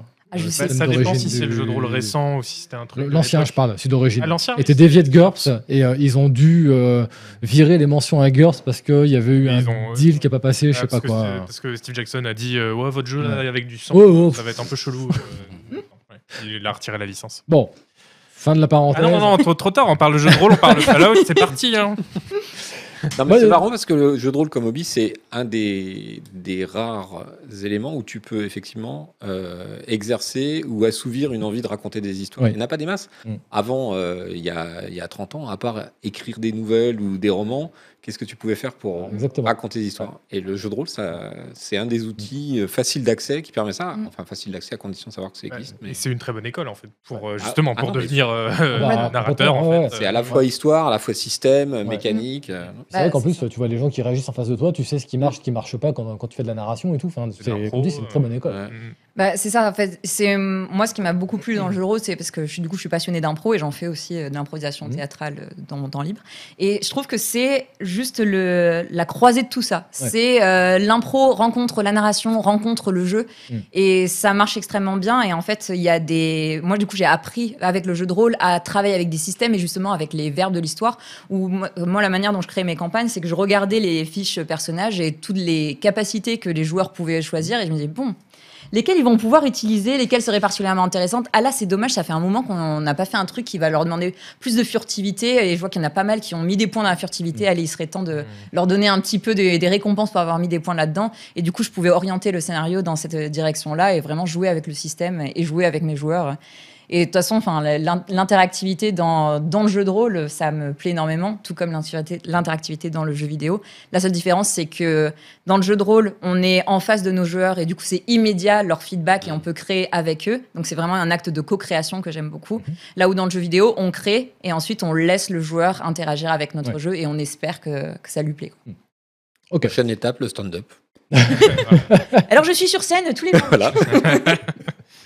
Bon, pour re- renouer un petit peu avec nos histoires de, de narrative design, euh, en tant que journaliste, il y, a il y a une question qui m'intéresse quand même assez, c'est de savoir est-ce que toi tu rencontres des difficultés récurrentes dans ton métier et notamment est-ce que le syndrome de la page blanche te frappe de plein fouet comme nous? Euh, je crois que j'ai eu de la chance. J'ai très rarement la page blanche, Ouais. pour le coup. Euh, en fait, moi, j'ai tendance à écrire même si c'est nul. Mhm. Et après, au bout d'un moment, en fait, à force d'écrire, il va finir par sortir quelque chose. Ouais. Et euh, du coup, j'évite de re- juste rester coincé devant ma page. Ça, m'est arrivé des fois d'écrire des trucs, de partir dans deux paragraphes et, et d'écrire oh là là, c'est très mauvais, vraiment de l'écrire et de tout effacer, mais au moins ça m'a lancé, ça, Ouais. ça a lancé le moteur. Du coup, Mm. moi, je marche pas mal comme ça. C'est exactement le conseil d'écriture que donnait Noël Malware il y a deux jours en stream. Donc, Mm. Ok. marrant, ouais, ouais. Ouais. Oh bah, euh, Noël, Ah, on marche la- de la même La manière. C'est- un vrai conseil. hein. C'est comme. euh, moi, je sais que quand, j'écris, pour éviter des blocages, en fait, euh, notamment euh, les, les chapeaux d'introduction me posent souvent problème, en fait. Et euh, il y a peut-être 5-6 ans, j'ai trouvé la parade, en fait. J'écris mon texte et en fait, je me rends compte que si je vire le chapeau initial et que je mets le premier paragraphe que j'ai écrit, en fait, ça fait un très bon chapeau. Mmh. Et donc, à chaque fois, clac, je vire le chapeau, je mets le truc au-dessus et c'est comme ça que, que je m'en sors. Et effectivement, on retrouve cette notion de euh, on, on force le bloqué, truc, ouais. on lance, on lance, et en fait, tac, il y a un truc qui se met en place et ça vient, ça vient tout seul, quoi. C'est ça. Isole Euh, ouais, moi j'avais une question plus, plus générale, euh, mais bon, qui est un peu, un peu, un peu provoque, mais, euh, mais qui est une vraie question aussi. C'est, euh, du coup, toi, est-ce que tu, tu es, enfin, comment tu expliques, si, si, si tu l'expliques, que l'histoire dans, ou le scénario ou les dialogues dans la plupart des, enfin, dans beaucoup de jeux à gros budget, etc., soit si nul Euh, alors souvent, euh, il y a un, un manque d'inclusion des narrative designers et des writers suffisamment tôt dans la prod. Hmm. C'est de moins en moins vrai, heureusement, mais pendant très longtemps, ça a été vraiment le dernier truc qui est arrivé où euh, les développeurs, ils créaient tout le jeu, ils avaient toutes les mécaniques, ils avaient créé leur niveau et tout, et puis après ils arrivaient, ils appelaient un writer, ils disaient bon, euh, pons-nous un truc. Ah ouais. Du coup, ben, quand on a juste des pièces du puzzle et qu'on essaie de les faire rentrer et que bah, des fois c'est un peu moche et qu'on est obligé d'y aller au burin, ben, forcément ça rend une histoire pas terrible. Là où c'est beaucoup mieux si le narrative designer il peut être là très en amont, même dès la phase de conceptualisation, Mhm. pour pouvoir dire ben, en fait euh, l'univers qu'on raconte c'est ça, le thème c'est ça, le ton c'est ça, et je vais développer les personnages, les mécaniques de gameplay, les niveaux, le son, euh, les- la- la- l'apparence des personnages en fonction de ça, histoire que tout soit cohérent. Ouais. Et comme on disait tout à l'heure, il y, a- il y a un équilibre à trouver entre le, le gameplay et la narration, bon, qui, qui s'informent tous les deux, mais qui est forcément, il y a l'un des deux qui est privilégié par euh, les studios selon les jeux, j'imagine. Mhm. Et donc, en fait, j'imagine que de- dans plein de jeux, en fait, euh, c'est le gameplay qui, qui prime. Euh, Oui. Et la narration, on lui accorde, bah, comme tu dis, une très petite place. Elle arrive en fin de prod. Bah, C'était beaucoup le cas avant. Heureusement, c'est en train de changer. Et euh, après, le truc, c'est que le gameplay prime dans tous les cas parce qu'on fait pas un film, en fait, on fait un jeu vidéo. Donc, c'est important que le jeu soit intéressant à jouer, que le joueur, en fait, ait envie d'interagir avec les mécaniques. Et euh, c'est à, la narration de trouver sa place là-dedans. Donc, ça veut pas dire on va saupoudrer de narration et juste euh, on va essayer de justifier les trucs euh, a posteriori. Vaut mieux arriver avant et créer en, en collaboration avec les game designers. Mais euh, typiquement dans un type de jeu où il y aura peu de narration, ben on va pas, il faut, il faut pas y aller au, au forceps parce que je veux absolument pouvoir raconter l'histoire de la petite fille qui nanana. Est-ce que c'est vraiment important? Pas forcément. C'est plus important de trouver la bonne manière de raconter l'histoire. Et c'est pas forcément par des dialogues, c'est pas par forcément par des cinématiques ou même par du texte. Ça peut être par les mécaniques gameplay, ça peut être par l'environnement. Il y a plein de manières de faire de la narration dans le jeu vidéo. Et du coup, la narration, elle se met au service du reste. Ok. Une question qui va en- entraîner une autre et sans doute une dernière, parce que je vois que l'heure est en train de tourner. Pas du tout, j'en ai plein, moi. fait- encore. Non, on a, on a tout le temps. De toute façon, au pire, les, les, les- dans le métro sont encore 1h du matin. Donc Voilà. ça va, non, on a le temps. Euh, ça fait combien de temps là, que tu es dans l'industrie du jeu vidéo? Ça fait six ans maintenant que je suis narrative designer. Ok. Donc du coup, ma question, est-ce que aujourd'hui, euh, là, je, je parle littéralement à la gameuse que tu es, est-ce que tu arrives aujourd'hui, en tant que professionnel de cette industrie, à finalement lancer un jeu et pouvoir juste apprécier le moment sans voir entre guillemets dans la matrice, sans te dire Ah, là, ça, ils ont merdé. Ah, ça, j'aurais pas fait ça comme ça. Non, et pour le coup, euh, moi, quand je joue à un jeu, j'essaie au maximum de poser mon cerveau et Ouais. de profiter de, de l'expérience et de vivre le jeu comme si euh, je, je savais rien. Il Mhm. y a des moments où les ficelles sont grosses et du coup, j'ai. Mais c'est le cas pour en regardant des films ou des séries aussi, hein, et où du coup, ben forcément, il y a, je me dis ah là c'est le midpoint.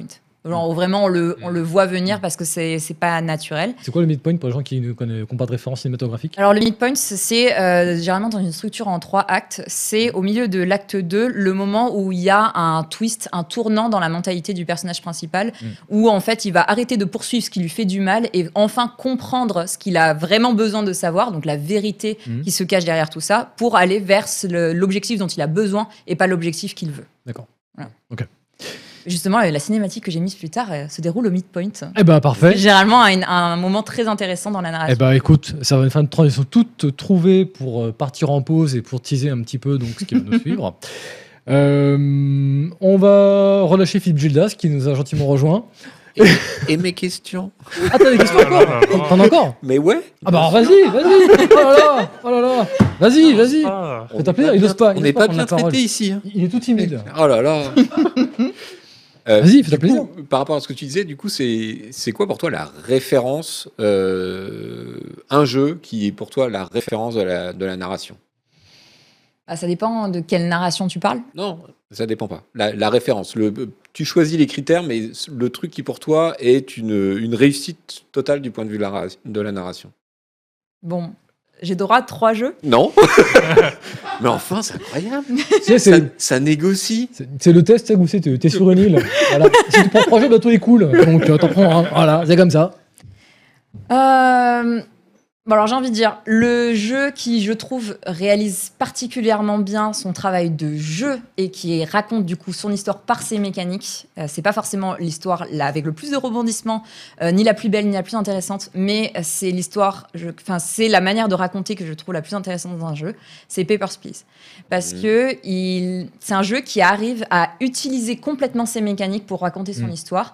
L'histoire, elle est pas front and center, en fait, c'est vraiment, on va, on va nous nous mettre à la place d'un- d'une personne au poste frontière et on va nous dire bah vas-y c'est à toi de faire des choix on va pas juger ta moralité il va se présenter des gens devant toi et euh, est-ce que tu les laisses passer ou pas? Ils ont pas forcément tous leurs papiers mais ils ont peut-être des bonnes raisons de passer qu'est-ce Mhm. que tu fais sachant que tu as ta famille qui meurt de, de froid et de faim euh, derrière aussi? Et du coup ça nous met vraiment dans la peau du personnage parce qu'ils arrivent à créer ce gameplay qui est extrêmement répétitif et cette pression constante de la part du gouvernement, des officiers, des soldats qui sont autour de nous, où en fait on finit par devenir un robot du système. Tout comme euh, en fait on- les gens qu'on qu'on conspue en fait, où on se dit euh, Mhm. non mais à sa place, euh, moi je l'aurais laissé passer, la pauvre veuve qui m'a supplié. Bah, en vrai, non. Probablement pas, parce qu'on aurait pensé à notre propre famille et juste à notre propre peau, Mm. en fait. Et du coup, ça nous met à la place de ces gens-là, en fait, qui sont dans des situations difficiles où la moralité est grise. Et il y a vraiment que dans un jeu où on nous, peut nous permettre d'incarner cette personne-là pour se mettre à sa place que euh, ça peut exister une narration comme ça. Et non, tu as perdu. La bonne réponse c'était Homeworld. Non, mais alors du coup, euh, question miroir. Pour toi, quel est un exemple de euh, la narration la plus surcotée? C'est-à-dire que le truc, t'entends les gens autour de toi dire du bien et intérieurement, tu fais putain, vous avez rien compris, c'est nul. Fou. euh, Là, comme ça, je sais pas. Moi, en fait, le dire carrément, c'est nul. ça- Non, mais pas, c'est nul. Mais tu vois, tu comprends Oui, c'est je veux surcoté dire. en tout C'est surcoté. c'est- Voilà, c'est. On en fait trop. Les ficelles sont trop grosses. Ouais. Ah, c'est marrant, mais instinctivement, et pourtant je me dégoûte de dire ça, parce que j'adore ce jeu, mais j'aurais tendance à dire The Witcher en fait. A- Attention. Tu seras jamais narratif. Ça, mais, mais instinctivement. Mais alors que, euh, voilà, je dis vraiment, je- je- j'adore ce jeu. Et sur- surtout le 3, Marie, vraiment. tu as l'occasion de, de- surkiffe. de faire oublier cette réponse. Alors, Mais voilà. je, je suis extrêmement fan de The Witcher. Mhm. Euh, je porte le collier de Yennefer euh, alors que nous parlons. Euh, C'était mon autre réponse d'ailleurs, à The Witcher 3. D'accord. Euh, donc non, je suis complètement pas d'accord euh, Mhm. pour le coup. C'est pas surcoté parce qu'en fait, pour moi, ils ont réussi à créer non seulement un univers, mais aussi des histoires. euh, je parle pas de la quête principale, par contre, qui est décevante là, je suis d'accord. Mais par contre, les quêtes secondaires, elles vont toutes dans le thème du jeu, qui est qu'est-ce qu'est- qu'est-ce qu'être un monstre. Ouais. Et en fait, vraiment tout nourrit ce thème, tout nourrit ce ton un peu gloomy. Je me souviens de la quête du 3 de la, du fantôme de la mariée, oui, qui est juste parfaite.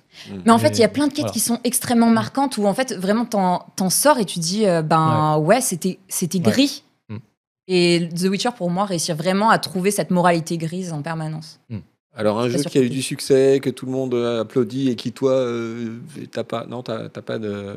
Non, là, désolé, spontanément, j'ai pas d'exemple en tête. Et moi, j'avais une autre question qui est plus générale sur l'industrie, euh, qui un truc qui me pose euh, question depuis un moment. C'est euh, on voit pas mal d'échanges entre les métiers dans d'autres sens, c'est-à-dire on voit des romanciers euh, qui participent à des films, euh, on voit euh, des scénaristes qui écrivent des bouquins. On voit assez peu d'écrivains ou de scénaristes de cinéma qui viennent sur le jeu vidéo. Est-ce que tu as une idée de pourquoi en fait? En vrai, oui. Et surtout à une époque, justement, où en fait, on- il y a eu un, un mouvement marketing il y a quelques années où c'était euh, c'est le scénariste de nanana qui va bosser Oui, sur mais le on- prochain Call of Duty. On voyait des bien choses que comme c'était juste euh, une étiquette quoi. Oui. Ben, la vérité, c'est que les scénaristes de cinéma, ils sont souvent assez frustrés quand ils arrivent sur Ouais. une prod de jeux vidéo. Parce que, et pire encore quand on est que les, gens qui sont purement auteurs de bouquins, c'est parce que il y a énormément de contraintes dans le jeu vidéo. Donc, euh, contraintes de production où typiquement quelqu'un qui écrit un bouquin et qui commence par et là l'univers explose. Dans un jeu vidéo, on va très souvent lui dire ça coûte trop cher, Ouais. on peut pas faire ça, euh, les, les artistes vont péter un câble, les programmeurs ne savent Et pas le faire. un scénariste de cinéma, il a l'habitude de ces contraintes-là. ça, davantage, parce qu'il y a déjà le truc visuel, mais dans un scénario de cinéma, c'est beaucoup plus le film qui est au service du scénario, où on va raconter son histoire.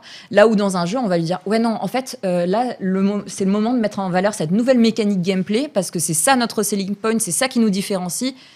On s'en fout de ton histoire de petite fille ou de, de père Ça abandonné. vient souvent la petite fille. hein, ça. Oui, Et est-ce que c'est pas un problème d'argent en fait, tout simplement?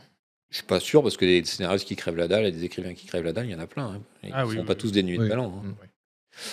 Je pense que c'est c'est particulier d'écrire de la narration pour du jeu vidéo. faut accepter de se mettre pas mal en retrait et euh, accepter de beaucoup itérer par rapport aux contraintes des autres départements, Mm. ce qui est moins le cas dans d'autres médias. On les voit plus récemment sur l'emploi de la création d'univers. Oui, bah, euh, typiquement euh, George Martin. Oui, sur voilà. Elden Ring. C'est dingue. Ouais. et auparavant, euh, Mm. même le français euh, sur la. euh, L'auteur de l'art du, du contrevent, hein, comment s'appelle-t-il? Tout d'un coup, Damasio? Ouais, Damasio, qui a fait ça aussi euh, pour le studio parisien. Et du coup, ils sont pas impliqués dans, euh, après, ce qui concerne vraiment le narrative design. C'est ça que tu dis? En fait, le narrative design inclut aussi la création de l'univers et du lore, Oui. mais en fait, c'est beaucoup plus en amont. Généralement, c'est une des premières choses que, que l'on fait. Et du coup, pour un auteur qui est plus habitué à travailler seul, c'est plus simple de ne travailler que sur le lore et sur vraiment l'histoire du monde.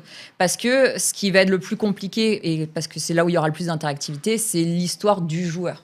Mm. Et donc là, pour le coup, si c'est, euh, bah, en fait, c'est un monde euh, post-apo type euh, soviétique avec des androïdes, ben en fait, il peut créer ce monde-là sans se soucier de comment est-ce que le joueur va interagir avec s'il y a d'autres gens derrière qui vont implémenter ça. Donc là, il fournit la matière et puis après au narrative designer de son. De son Mais du coup, il y a la même idée quand on travaille sur une licence qui existe déjà. Mm. Donc, euh, s'il y a une licence qui a 20 ans d'existence derrière elle, euh, en tant que narrative designer, on ne met pas les pieds dans un espace vierge. Et il faut s'imprégner déjà de cet univers-là qui existe, comprendre tous ces codes, toutes ces contraintes, comprendre les morceaux de l'or, en fait, qui sont déjà là et que du coup, on ne peut pas toucher, parce que Mm. sinon, on est en train de faire n'importe quoi. Et euh, réussir à créer une histoire avec toutes ces contraintes-là. Donc euh, c'est un peu la même idée, c'est comme si on avait un écrivain, mais que juste c'est un écrivain qui pendant 20 ans, c'était plein d'équipes différentes qui ont Ouais. fait euh, une licence et, et aujourd'hui on se retrouve à créer un, un nouveau jeu dans cet univers-là. Parce qu'on a quand même l'impression parfois, pour reprendre le, le- le thème de, de Canlust, que dans la définition des personnages, dans les nuances euh, des sentiments, euh, le jeu vidéo, euh, des fois, on a envie de dire, mais vous avez besoin des écrivains et des scénaristes, quoi, Mm. parce que c'est plus possible, les trucs à la serpe. Mais en fait, ça, ça, ça fonctionne pas, quoi. Enfin, c'est vraiment trop spécifique. Bah, les nuances, en fait, ça dépend ce que tu entends par nuance, mais typiquement, un jeu comme euh, Last of Us peut se permettre d'avoir des nuances dans les expressions, par exemple, Mm. dans la manière de dire les choses euh, qui soient vraiment très subtiles, comme au cinéma. Là où dans le jeu vidéo, on a beaucoup moins souvent ce luxe-là et on se repose beaucoup plus sur euh, des dialogues avec euh, des visages statiques ou même pas de visage du tout, ou que du texte, ou des audiologues. Et du coup, on, beaucoup plus compliqué d'apporter une nuance quand on ne on peut pas jouer sur les silences, les objets autour de nous, euh, les, les jeux de regard, les choses comme ça. Mhm.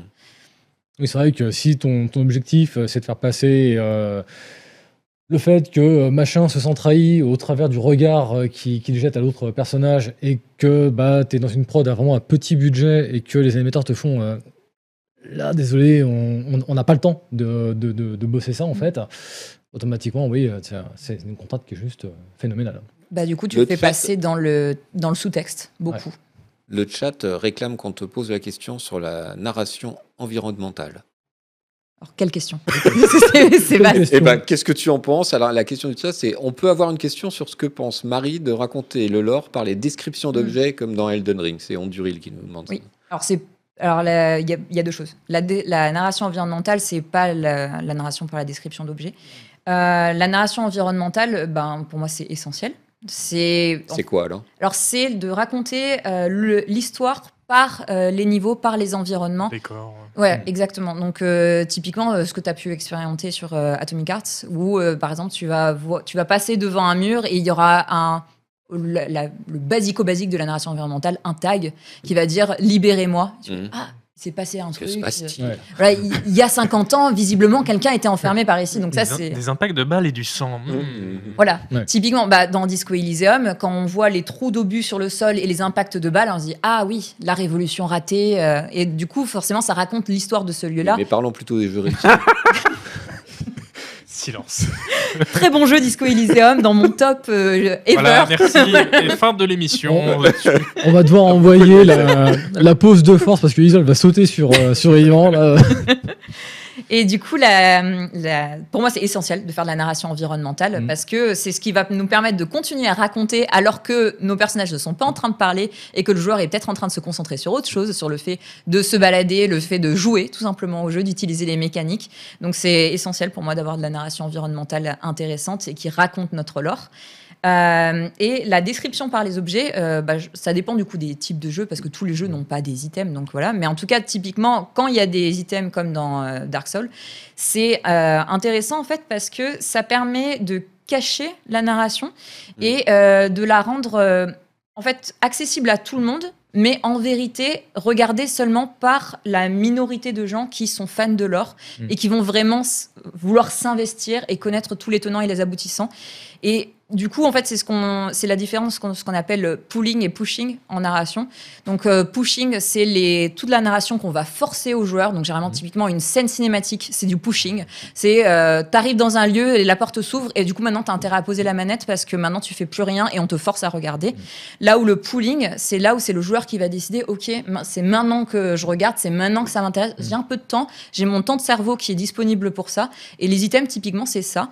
Et c'est généralement une narration qui, euh, qui est beaucoup mieux acceptée par le joueur parce qu'il a décidé de le lire. Oui. Et du coup, on oublie peut-être les 90% de joueurs qui s'en foutent complètement de l'histoire de cette épée euh, légendaire. Mais par contre, les 10% que ça intéresse, ça les intéressera vraiment. Et juste une parenthèse, un dialogue, c'est quelle catégorie du coup C'est? Ça dépend. Est-ce que c'est un dialogue euh, que euh, on t'a forcé à écouter ou est-ce que c'est un dialogue que tu as déclenché? Tu sais, ces Ouais. kilos de bulles que tu passes la- en, Ah, en isométrique Je dans skip jeux anciens. où- Ah, mais du coup, tu vois, la- le, côté euh, passif ou actif euh, que, tu, que tu décris, ça me rappelle euh, la fin, je crois, de Bioshock, le tout premier, il me semble, euh, où en fait, tu n'as pas de cinématique dans le jeu euh, où tu es, tu es spectateur, en fait. Mhm. C'est-à-dire que tu passes tout le jeu, quand tes PNJ te parlent, ils sont dans le décor et tu es toujours libre de tes mouvements, machin, etc.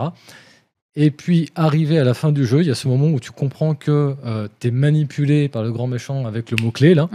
Le spoil. Et que, voilà, c'est- ce jeu est sorti il y a 15 ans, les gars, remettez-vous à la page. hein. Dark Vador est mort. hein. Ouais, on se le dise. hein. Ah, Dark. Vador meurt.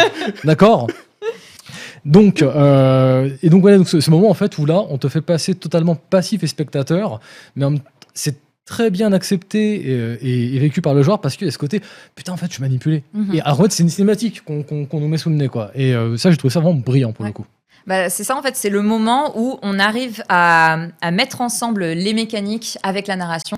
Et typiquement, le, ce truc de. Alors, je sais pas comment c'est en français, mais en anglais, quand euh, Fontaine répète en permanence Would you kindly? Mm. Et on s'en rend pas compte et qu'on nous prend carrément la manette des mains, on fait Ah ah oui, non, Ouais. carrément, en fait, depuis le début, c'est Mm. exactement ça que j'étais en train de faire. J'étais en train d'être, de ne pas avoir le choix Ouais. et d'être manipulé. Bah, là, c'est très fort parce qu'en fait, on utilise les codes que le joueur pense être communs en jeu vidéo, type on nous force une cinématique et on nous fait lâcher la manette. Et sauf que là, ça veut dire quelque chose. Ouais. Et là, c'est plus fort. Je crois que ça fera un beau mot de, de conclusion.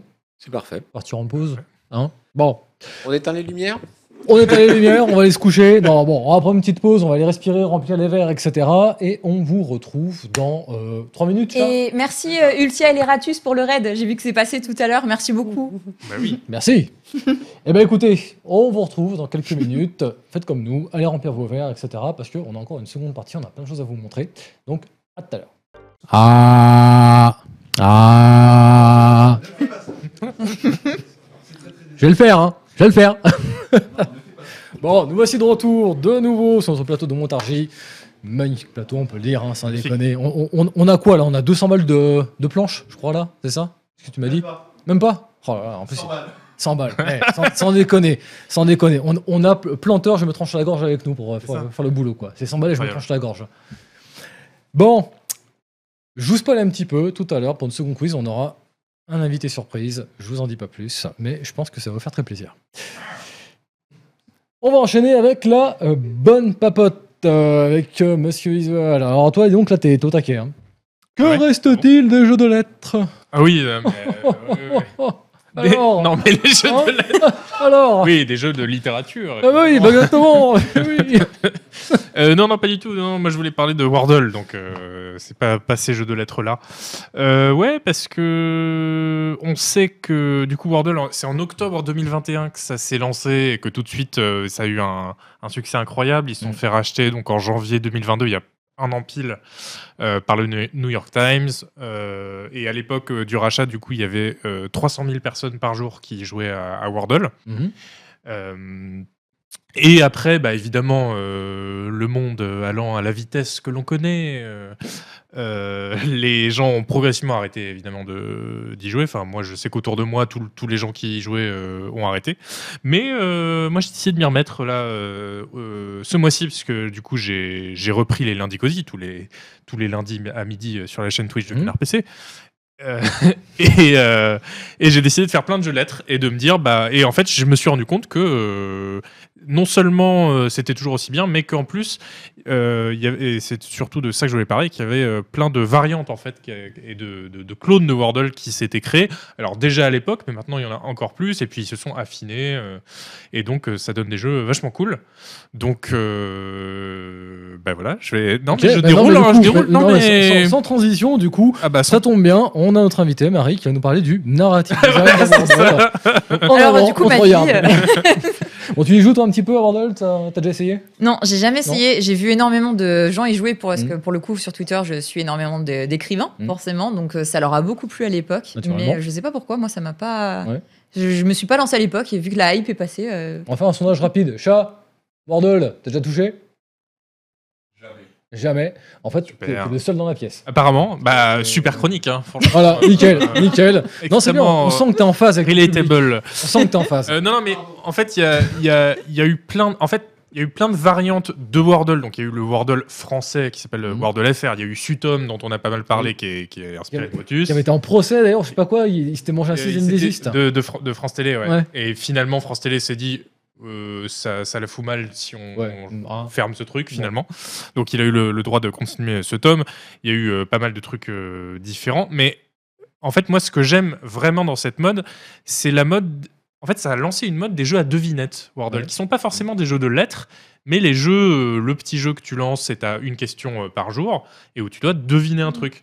Donc, par exemple, on a Worldle, où on te donne le contour d'un pays Mhm. et tu dois trouver, retrouver le pays. Et du coup, bah, tu dis, euh, tiens, c'est euh, c'est la France, et on te dit, non, la France est à 2000 km de ce pays euh, vers l'ouest. Donc, tu es là, genre, ah, ok, alors, et avec cette forme-là, ce serait au bord de la mer, donc ce serait bien, je verrais bien la Turquie, enfin, tu vois, ce genre de choses.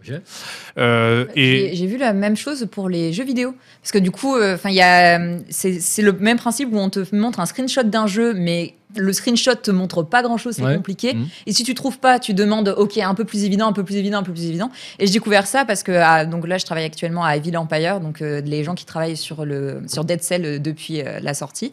Et euh, quand il y a eu Dead Cell dans ce truc-là, on se les tous partagés. en Ah ouais. Regarde, il y a Dead ah, Cell. trop bien. Donc voilà. Mais ouais, j'allais en parler, c'est Guess the Game, je crois, le, le jeu. Oui. Et euh, ouais, j'allais en parler, c'est. euh, Fais-moi plaisir. Dis-moi qu'il existe une variante Warhammer 40 000. Euh, Bon, après, ceci dit, c'est un peu chiant qu'il n'y aurait que des crânes. Oui, c'est un peu niche euh, là. Alors, ce crâne, c'est lequel Ah Euh, ouais, ouais, euh, non, mais par contre, il y a- il y, a plein de variantes qui existent. Il y a la même chose avec les, les musiques qui Mm. s'appelle Hurdle, et je crois Ouais. que ça a été racheté par Spotify. Mm. Et il y a le Hurdle, le video game Hurdle, où on te passe que des musiques de jeux vidéo. Ok. Tu vas essayer de trouver. Euh, moi, il y en a un que j'aime aussi beaucoup qui s'appelle Redactol. C'est un- une page Wikipédia qui a été entièrement censurée. Tous les mots ont été euh, mis au, euh, au Tipex. Mhm. Et euh, tu dois retrouver le nom de la, Mhm. de la page, le sujet de la page, et donc en trouvant un peu chaque mot un par un. Donc tu tapes euh, histoire et tu vois si c'est utilisé dans la page Wikipédia parce qu'il révèle le mot. Et petit à petit, bah, tu vas réussir à trouver peut-être euh, le titre de la page. Donc ça dure parfois un peu longtemps la partie parce que les pages Wikipédia c'est un peu mastoc et Mhm. des fois tu es largué. Enfin, moi, un des premiers que j'ai essayé, c'était en anglais, c'était euh, euh, fallait trouver plan incliné, Mhm. inclined plane. Et donc déjà pour réussir à penser à ça, pour Mhm. le taper sur ton clavier, voilà. Mais en plus, moi j'ai tapé plane. Euh, à un moment, euh, avion, et du coup, euh, il m'a dit bah oui, plane, c'est dans, c'est à plein d'endroits dans l'article. Donc là, j'ai passé une demi-heure à faire tout. voilà, hélico, transport, machin. Et en fait, voilà, le, le faux ami. donc c'était rigolo. Et ouais, ça existe en français, mais c'est pas très bien pédantique, je trouve. Mais par contre, des mêmes auteurs que pédantique, il y a Semantics, où là, faut trouver un mot, mais c'est par association. oh, je sais plus comment il dit ça, mais en gros, c'est c'est selon le sens. Donc tu tapes, Ouais. tu vas, Mhm. tu commences, t'as rien, tu tapes euh, froid, et il te dit non froid, euh, c'est pas très proche, donc tu tapes euh, euh, clavier. Il te dit ah oui clavier euh, beaucoup plus, et en fait finalement le mot sera ordinateur Mhm. peut-être. Il n'y a pas Mais c'est des, des fans de Canard PC qui ont fait ça d'ailleurs avec les textes de Canard PC Mais oui, Canust, euh, excellente Ouais. relance. Bah, eh. Alors, métier, hein. Non, non, Ah. mais. Euh, ouais, ouais. euh, alors, ça, c'est la, la ver- la version Wikipédia où il faut deviner le nom de la page. Il y a un, un- un- un lecteur de Canard PC qui s'appelle Sefi qui nous Mm. regarde par en des français fois. avec Yvan du coup, je crois. Ok, ils vont lui envoyer un liste sixième générale, des listes. là, Ouais, ouais. Non, non, qui est parfois dans le chat Twitch, donc euh, on, le, on le salue, qui a, qui a développé un, un jeu qui s'appelle Canardle, effectivement, où tout le monde peut jouer. Et il faut retrouver le titre de l'article de Canard Mm. PC.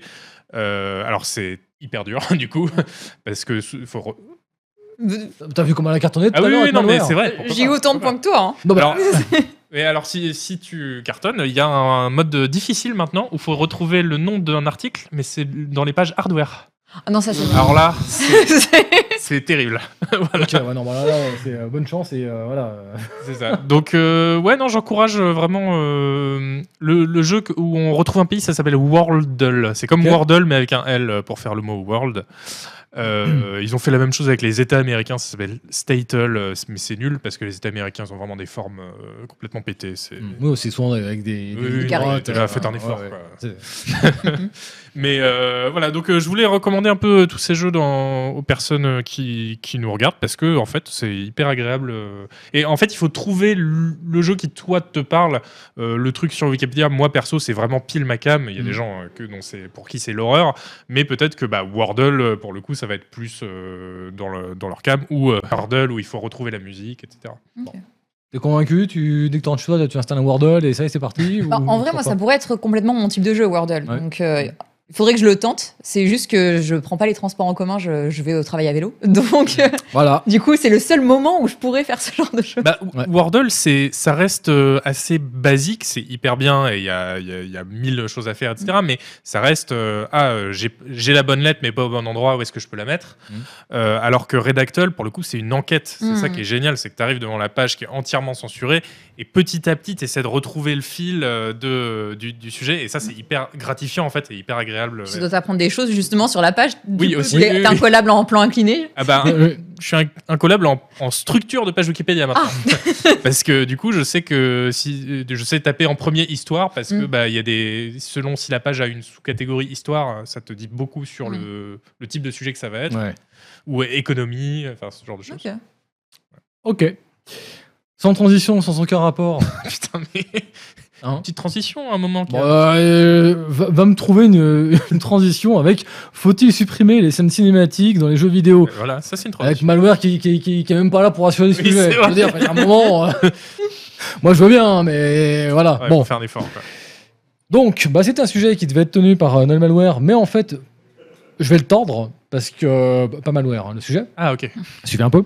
Euh, parce qu'en fait, dedans, il a, il a fait une réflexion que je trouve super intéressante. C'est-à-dire qu'à l'origine, il était question qu'on parle des audiologues, etc. Parce qu'il a écrit un excellent euh, article sur les audiologues. Et sur le site de euh, Canard PC, canardpc.com. Exactement, tout à fait. À combien d'abonnements par mois? Oula, pas- moins cher qu'un Il kebab. va falloir l'apprendre. Ça, va, va falloir réviser. Ouais, faut, que ça, faut, faut que ça parte tac au tac. hein. Très mauvais commercial. Ouais, ouais. Parce que là, là, là, 14 ventes qui sont perdues là. Là, voilà. Net, sec. Donc bon. 39 euros, on nous dit. Voilà. Là, voilà. Euh, donc en bref, voilà, il parlait des audiologues et en fait, donc quand on parle des audiologues, euh, et en plus il le fait très bien dans son texte parce qu'il commence un peu en mode ouais, les audiologues, euh, ouais, quand même, hein, c'est chiant, on va pas se mentir. Et en fait, il tord le truc en t'expliquant, mais en fait, euh, c'est une forme de finalement de narration, on Mhm. toujours euh, à cette question, euh, qui est propre aux jeux vidéo et peut-être qu'il serait bon finalement, euh, plutôt que de chercher à imiter ce qui se fait dans les films, les bouquins, le cinéma, etc. euh, peut-être s'appuyer sur les forces du jeu vidéo quand il est question de faire de la narration. Hein, les- c'est les audio logs, donc c'est les, les Audio cassettes logs, audio que tu tout trouves dans les jeux et où Voilà. tu entends quelqu'un qui parle pendant que toi tu joues. Ouais. Tout à fait, ce qu'on fait tous. C'est Bioshock. voilà, moi quand je suis chez moi par exemple, euh, j'enregistre mes, mes pensées, tout ça. euh, voilà, euh, quand je suis en moto en train de rouler, euh, je Eh, connard, machin, voilà. C'est bon. C'est ça tes pensées Ah que oui, bon, attends, bah, va, va conduire une moto sur Paris, C'est vrai. tu vas voir combien de temps tu tiens sans insulter quelqu'un. D'ailleurs, les pensées de Pascal auraient été très différentes s'il avait été un, un- un motard. Pascal. Les pensées de Pascal. Le, Le philosophe. le- Ah oui, putain, euh, non, mais je- moi, j'étais en train de. Parce qu'en fait, j'ai interviewé. j'ai- Non, parce que. Non, mais non, rien à voir. Rien à voir. J'ai- J'étais parti, moi, sur Captain Terrasse, que j'ai interviewé il y a 3-4 Ah jours. oui, d'accord. Donc je me disais, Pascal, Qui- mais qui- je- pourquoi tu me parles de déjà Pascal motard, là en plus, donc. En plus, qui est motard. Donc j'étais là, genre, je sais pourquoi il me parle de Pascal d'un coup. lui. Non, non. Donc non, bref, on dérive, on dérive. Euh, sorti de ce sujet, il a posé une question, et en fait c'est sur cette question que je vais vous, vous- vraiment vous faire creuser tous les deux parce que je la trouve super intéressante. Est-ce qu'il y a des scènes cinématiques qui vous ont marqué autant que des scènes de films? Marie, Oui. je t'écoute. Euh, et justement, on parlait du midpoint tout à l'heure. Euh, bah moi, c'est j'en ai j'en ai mis une en lien, mais il y en a deux qui m'ont particulièrement marqué. Mhm. Et c'est deux scènes qui se déroulent au midpoint justement, ce moment où le personnage réalise euh, la vérité et que du coup, il réalise qu'il est en train de tout perdre à la poursuite d'un mensonge. Mhm. Et euh, c'est dans deux jeux Naughty Dog et donc celle dont je voudrais parler, c'est celle dans Last of Us 1. Euh, c'est la scène où Joël retrouve Ellie dans la maison après qu'elle se soit enfuie. Et elle est en train de lire le journal intime d'une adolescente de son âge, mais pré-apocalypse. Mhm. Et euh, elle, essaie, en fait, elle, lui- elle lui dit, mais j'ai l'impression que juste, euh, enfin, les, les filles de cette époque, elles étaient superficielles. En fait, c'était tout petit les problèmes qu'elles avaient, elles se rendent pas compte.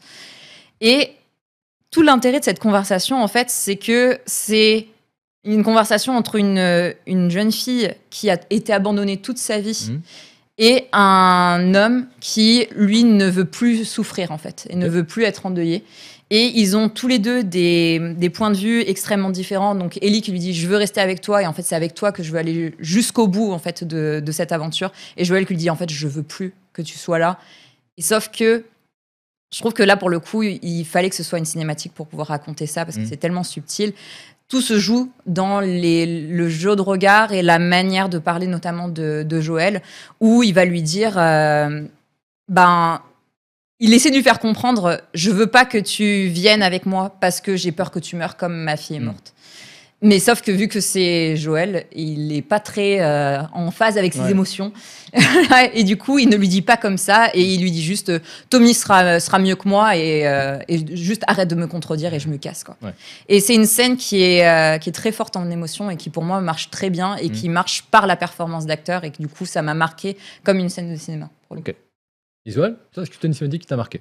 Alors qui m'ont marqué, je sais pas, il y a des cinématiques dont, dont- que je connais par cœur, dont je me rappelle très très bien et qui m'ont plu à l'époque, mais euh, par exemple la cinématique d'intro de Alerte Rouge 2 où les soviets euh, détruisent euh, l'Amérique, euh, voilà, bon, même un fondement politique pour moi, quelque part. Non, non, Mhm. pas du tout. mais une cinématique très, très, très, très impressionnante quand t'es gamin.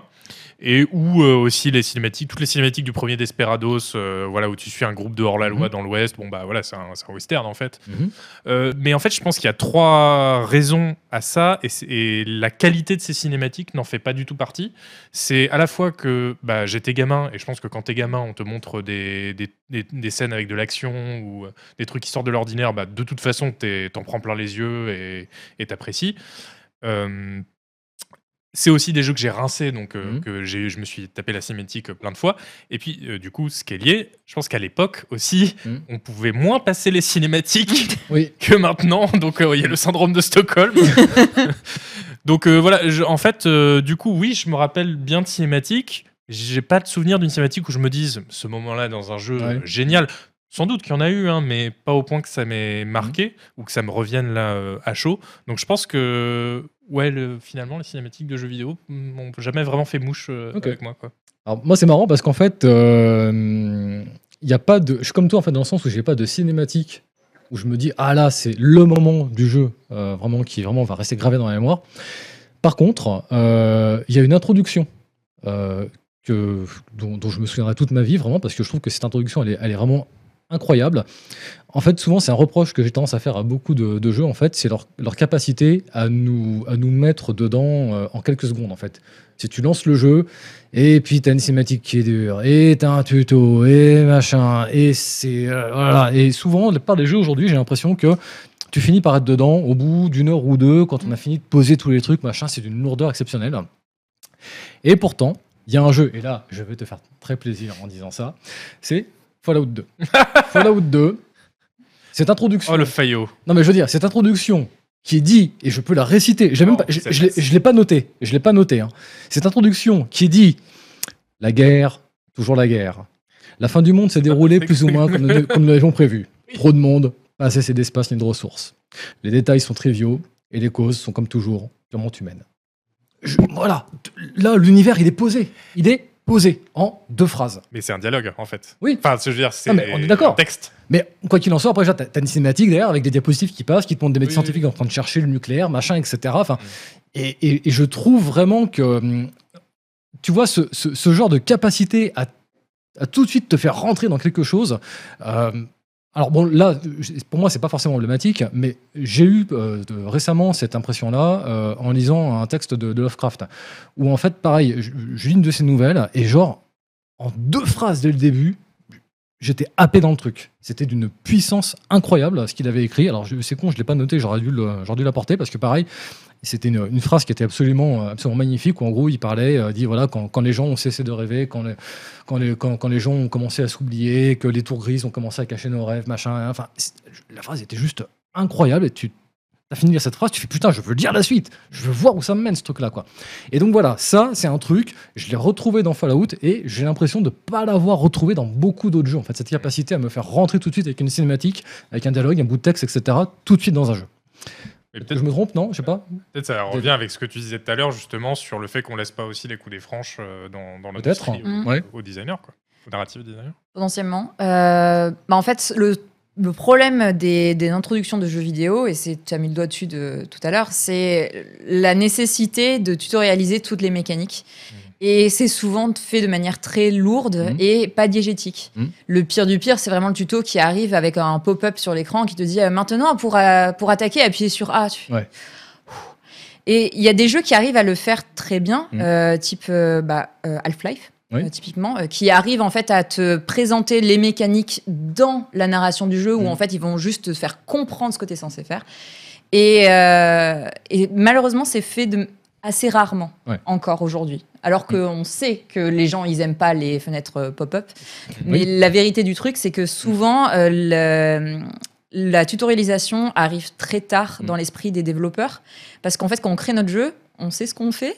Et euh, du coup, il y a aussi le côté de difficulté dont tu parlais avec Atomic Heart, où en fait, souvent, quand nous, on teste notre propre jeu, on se dit, Ah, ça va, c'est Mhm. faisable. Hmm. Et après, on le met dans les mains d'un joueur qui a jamais touché, et là, c'est la pure catastrophe. Ouais. Et c'est généralement dans ces moments-là où il y a une grosse goutte de sueur, on se dit, oula, il va peut-être falloir qu'on leur apprenne les mécaniques, parce qu'en fait, c'est vraiment pas intuitif. Nous, ça fait deux ans qu'on est dessus, donc forcément, on sait. Ouais. Mais euh, pour quelqu'un qui débarque maintenant avec tout le package, c'est très compliqué. Et c'est souvent là que euh, on se retrouve à faire des tutos euh, à l'appel, euh, vraiment euh, mal, mal foutus. On se dit, bah, en Mm. fait, euh, il faut, faut leur apprendre parce que sinon, ils vont être perdus. Quoi. Mm. C'est vrai qu'en termes de tu- tutorialisation, Fallout 2, justement, tu as une super cinématique et après, tu Après, commences ouais. avec le temple des épreuves qui est juste Le atroce. temple des épreuves, putain, ça c'est un truc. euh, je, suis vraiment content qu'on ait, qu'on ait fini par, euh, par évoluer en matière de, de jeu de rôle en monde ouvert euh, et que maintenant on, on arrive quand même à nous lâcher un grand main beaucoup. Pardon, je m'étrangle, beaucoup plus rapidement parce que c'est vrai que attends, ce temple des épreuves c'était une plaie. J'ai j'ai fait un article qui est sur le site de Canard PC, canardpc.com. Exactement. Euh, 39 euros par an. Voilà, exactement. Euh, pour expliquer à quel point euh, j'aime euh, le, le temple des épreuves maintenant. Ah oui. Qui s'appelle euh, l'article s'appelle le temple de Stockholm. Mais alors par contre, là pareil, vous me dites si vous m'arrêtez si j'ai une connerie. Autant euh, j'ai été en autant j'ai été en difficulté au moment euh, d'essayer de trouver des cinématiques euh, qui me qui m'en parlaient. Autant par contre, tu vois, tu me dis tiens, cite-moi des trailers de, de jeux euh, qui t'ont vraiment époustouflé. Et Alors là, là, je peux là je peux en citer. Là, Là, je peux en citer. Je, peux, je peux te citer le trailer euh, de. euh, hum, j'ai plus le nom Ah, en tête. Ouais, forcément. Donc, ça, j'ai bien un con maintenant. Super, génial, merci. Euh, tu sais, le jeu avec la, la meuf, euh, la, la viking, euh, qui a des voix qui, qui lui parlent en Ah, permanence. c'est noir. Senua, Ah, merci. Le, le trailer de Senua 2, qui est juste. Waouh! Mm. incroyable. Euh, le- un trailer de The Witcher 3 euh, qui, euh, pareil, euh, place mais vraiment incroyablement l'ambiance et toujours tu vois, dans cette thématique de euh, finalement le monstre, c'est pas celui qu'on Mhm. croit. Et toujours le côté le, Voilà. de Lesser Evil aussi. Parce que je pense que tu, pas- tu penses à celui où il, euh, il euh, aide une jeune fille qui est en train de se faire agresser. Exactement, parce qu'ils les prennent pour une sorcière, etc. T'as Gérald qui arrive avec la, la tête de monstre, que tu vois bien en gros plan, etc., qui est accroché là, à, la, Mm. à la ceinture du, du cheval. Il prend l'argent, machin. T'as Bézimir qui dit euh, Tu t'occupes pas de ça, machin. Il commence à avancer et c'est Gérald, naturellement. Qu'est-ce qu'il fait? Il descend de son cheval. Donc Bézimir qui sait que c'est peine perdue de l'arrêter, qui lui dit Bon, dépêche-toi. et donc il, il retourne et puis bah, en fait il fout sur la gueule au mec et voilà. Et toute cette, euh, cette dualité en fait ce côté bah, en fait le monstre c'est pas celui qui est décapité ou en fait la tête du cheval en fait là. C'est juste les deux ordures euh, qui sont en train de s'en prendre à une meuf juste parce que c'est une femme en fait et qu'ils la prennent pour une sorcière. C'est tout. Et voilà. Et tu vois je peux te citer des trailers en fait. Et bizarrement j'arrive pas à te citer de, de cinématiques. Est-ce que je suis seul à cette table là ou? Euh, bah, Vas-y. Pour moi, les, pour le coup, les cinématiques, j'en avais quelques-unes en tête. Euh, je regarde beaucoup moins les trailers. Ouais. Euh, je suis pas très. euh, en fait, je regarde les conférences chaque année, mais Mhm. après, je les oublie et je les su- suis pas. Il y en a assez peu qui m'ont marqué. d'accord Genre, je dirais euh, celui de de- d'annonce de, Last of Us 2, par exemple, m'avait beaucoup Mhm. marqué, qui ne montre rien du jeu, mais qui pose complètement Mhm. l'ambiance avec Ellie qui joue à la guitare euh, euh, Through the Valley. Ouais. Ça, c'est des, des trailers qui me marquent parce qu'en fait, ça me met dans le truc. Je me dis, ah, j'ai envie de savoir. Ouais. Ça, Mm. ça met dans, dans l'ambiance. Beaucoup plus pour moi qu'un trailer gameplay où on dit, ah oui, alors, on va pouvoir construire sa base dans Starfield. Oui, on va pouvoir faire décoller des Mm. vaisseaux. Je suis un peu en mode, ok.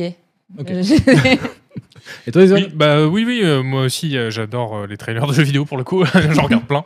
Euh, et oui, il y en a qui sont très bons. Bah évidemment, le trailer de Skyrim, ça paraît con, hein, mais le- la toute première bande-annonce de Skyrim, je la trouve toujours euh, aujourd'hui euh, incroyable. Mhm. Après, je sais pas si c'est vraiment une question de, de narration. Enfin oui, bien sûr, quelqu'un a dû l'écrire, mais bon, il n'y a pas de dialogue et tout. C'est juste, j'en prends plein les mirettes et je me dis, waouh, ce jeu va être incroyable et j'ai des sentiments euh, épiques euh, qui naissent en moi. Euh, voilà mais pas euh, justement pas ce que, ce que tu disais sur ah ouais je me rends compte de quelque chose euh, que le jeu va me, me faire réfléchir Ouais. etc Euh, non pas vraiment Mais tu vois, justement, ce côté un peu épique, euh, je l'ai ressenti dans un trailer qui, à la fois, était extrêmement représentatif de son univers, mais qui en même temps était, je trouve, très à côté de la plaque par rapport au jeu qu'il était censé présenter.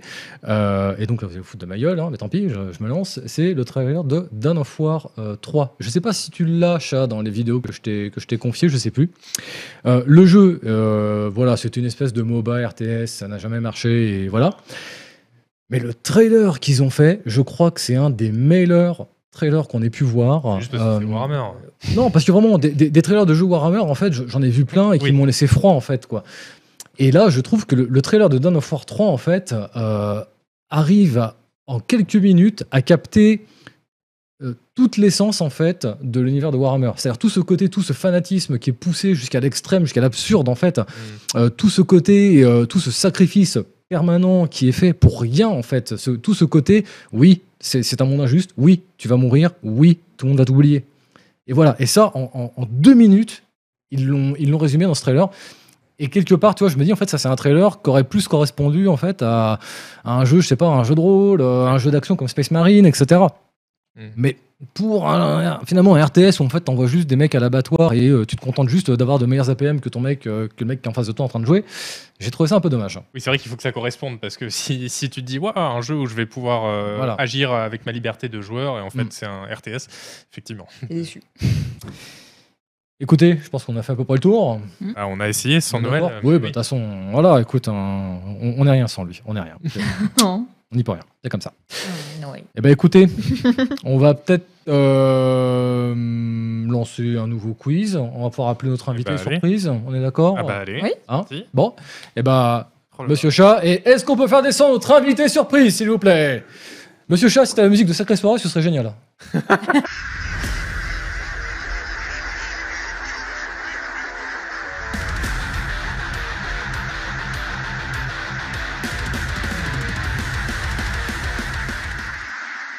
Tant pis. Et nous voici de retour avec un invité surprise ce soir, Monsieur Guy Moquette. Salut. C'est un putain de plaisir de t'avoir ici. Bah, surtout que c'était complètement inattendu. Bah ouais, bah écoute, moi Au départ, premier, j'étais juste venu pour boire une bière avec un pote, Voilà. et puis euh, voilà, je suis là. Voilà. Bon, écoute, Je- euh, je- très bien. Et Moi, j'aime finalement, bien les. je monte, je monte, me- je monte me servir un verre d'eau.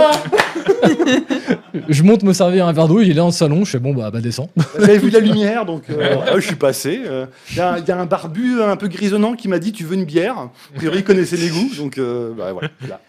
Bon, rapidement, pour resituer un petit peu, pour les gens qui, qui éventuellement nous auraient rejoint Canard PC euh, vraiment depuis quelques années seulement et qui donc du coup n'ont pas pu te connaître. Donc Guy Moquette est un ancien de chez Canard PC. Il a notamment euh, occupé le, le poste de rédacteur en chef adjoint avant de nous quitter et de rejoindre l'industrie du jeu de plateau. Euh, tu bosses pour, rappelle-moi, Days of Wonder. Les offenders, ouais. C'est ça. Donc Wonder, bah, tout va bien en ce moment tout, Ça va très bien, on a ouais. beaucoup de travail. beaucoup de travail, bah ça en même temps, vaut mieux ça que le contraire, j'ai envie de te dire. Et donc, euh, bah donc euh, voilà, t'es es, à fond dans le jeu de plateau et euh, pas de vérité d'aller voir un peu euh, du côté du, du jeu vidéo. euh. Alors, les velléités de jeux vidéo, elles sont généralement après mon taf. Ouais. Parce que j'ai pas arrêté de jouer aux jeux vidéo. Hein. C'est, Ok. Faut pas croire qu'une fois qu'on quitte Canard Passé, on arrête de jouer aux jeux vidéo. Non, non. C'est, non, non. Donc, non, non, c'est juste sur le loisir. Mais euh, par contre, euh, c'est toujours aussi euh, présent. Il n'y a, a rien à faire. c'est, voilà, c'est... Excellent. je, je vois sur Steam parfois euh, Steam me dit parfois ah, Guy Moquette a joué 80 heures à Rimworld cette semaine T'es en train de me dire, t'es en train de me dire là tranquillement que tu me stalkes sur ah bah Steam. complètement D'accord. Ah bah. tous les ok. jours c'est le premier truc que je fais Bah, c'est Steam qui te stalk. C'est vrai. Oh là C'est ça qu'il faut savoir. Bah écoute, Tu tombes très bien parce qu'on va avoir euh, une série de questions ce soir sur le lore de Canard PC. Voilà. Oh là là. Littéralement. Voilà, les légendes, les Ah ouais. contes et légendes de Canard PC. On va vous interroger là-dessus. Il y a une question, t'as pas le droit de te tromper, littéralement. Ok, Voilà. D'accord. Pas de Donc, pression euh, du tout. je veux ouais, dire, euh, voilà. Marie, t'as Oui, pas le droit de bah- te tromper sur aucune question. Mais Ah non, bah, je vous lis depuis 2-3 ans. mais, mais tu l'étais encore. Seulement. Donc écoute, Seulement. euh, voilà. Désolé. T'as loupé la meilleure, la meilleure époque, hein, si je peux me permettre. Oh, et- Je veux dire celle euh, de l'époque avec Ghana, etc. C'est ça C'est ça, exactement. Donc, pour ceux qui nous regardent, je vous rappelle, vous pouvez nous rejoindre et répondre à nos questions via QuizKit. En quelques clics, vous pouvez vous inscrire, vous pouvez rentrer votre pseudo. Et je vous rappelle que, comme d'habitude, c'est une question de rapidité. C'est-à-dire que plus vous cliquez vite sur la réponse, si vous donnez la bonne réponse, bah, plus vous aurez cliqué vite, plus vous aurez de points. Mais si vous vous êtes trompé, plus vous aurez cliqué vite, plus vous perdrez de points. On vous pose une question à chaque fois, une question sur l'univers de Canard PC. Quatre réponses. Il y a une seule bonne réponse. À vous de trouver laquelle. Et donc, pour nos chers invités qui sont en plateau, eh ben, comme d'habitude, vous écrivez ça sur votre plateau. Mhm. Et quand le chrono arrive à zéro, vous montrez face caméra vos réponses. Marie est décomposée. J'ai essayé. Bon, bah, on va y aller. C'est l'avant- si l'esprit n'a pas changé, tu peux écrire n'importe quoi, ce sera considéré comme une bonne réponse. oui. Très bien. Faut écrire le pire truc. Oui, oui, tu peux écrire After Gurluk, euh, ça passe. Bon, Je vais écrire Agbou surtout. exactement. C'est Ou la, et la réponse ultime à C'est ça. C'est c'est- c'est- c'est- c'est notre 42 à nous. C'est ça. Monsieur Chat, est-ce que tu peux me confirmer que tout est prêt de ton côté? Eh ben, écoute, on va vous lire la première question. À quelle date est sorti le premier numéro de Canard PC Est-ce que c'est le 12 septembre 2001, le 26 décembre 2003, le 16 octobre 97, en l'an de grâce 1123 Je vous répète, 12 septembre 2001, 26 décembre 2003, 16 octobre 97, en l'an de grâce 1123. T'as rien de plus dur? Ça va, normalement pour les gens qui sont autour de cette table, ça devrait aller. en jambe. Petit échauffement. Oui. Il vous reste 5 secondes. Et je sens beaucoup de certitude. Hein. Et maintenant, on a Yvan qui descend me péter la gueule, apparemment. contrôlé les résultats. Je suis outré. Il n'y a pas de bonne réponse. Ah, Oh non, il y en a plusieurs. Non, il n'y a pas de bonne réponse. bah alors, euh, calme. Écoute, officiellement, le premier numé- le numéro 1 de Canard PC est daté du 26 décembre 2003. Oh Non, c'est novembre. Tu t'es gouré. Il y a marqué décembre sur la couve. Je sais pas, je sais pas quoi te répondre là. Je voudrais pas faire genre, mais Ah bah, il me semblait aller- bien aussi. Faut aller chercher l'exemplaire là. ouais, bah ramène-le si tu l'as. Parce que du coup, je suis curieux, moi, je vais te voir sur le scan et je vais marquer décembre. Et qu'est-ce qui était en une Décembre, qu'est-ce qui était en une, les gars? Bah, c'était un jeu de foot là. Hmm. C'était PES, combien? J'ai vu d'ailleurs. 2003 du coup Bah oui. C'était pas des dates à PES. Ouais. C'était des numéros encore à l'époque, je crois. Mais oui, effectivement, c'était PES. PES 3 Donc, ou 26 un peu. décembre. 26 décembre. Oh, bah. Hein, voilà, finger in the nose. Bon, En tout cas. ça va. Un point partout. Et dans le chat, ça donne quoi Euh, On a une petite hésitation avec 2001. hein. Ah ouais, Ouais. 2001. Et on en a 6 quand même Le qui 12 pensent que qui pensent que le magazine a été est né avec Yvan Le Fou en l'an de grâce 1123. Écoutez, euh, là je sais pas quoi vous dire. Euh, Il y a un moment, euh, voilà, Clovis n'est pas dans les abonnés quoi, donc euh, Il y avait de très belles enluminures dans le premier numéro. bah ouais, hein, c'est comme ça. Deuxième question. Alors celle-là pareil, hein. là les membres de la rédac, euh, j'exige un sans faute. Oh là On est clair là, La pression. Est-ce que je suis considéré comme un membre de la rédac ou, euh, ou un invité Ex-membre de la rédac, ça compte pareil. Euh, je, alors, je prends le bonus invité alors. Ça compte pareil. Quel terme a longtemps été employé à la rédac pour décrire un acteur qui fout rien du tout? Est-ce que c'est ganazé, tarassé, darnaudé, godisé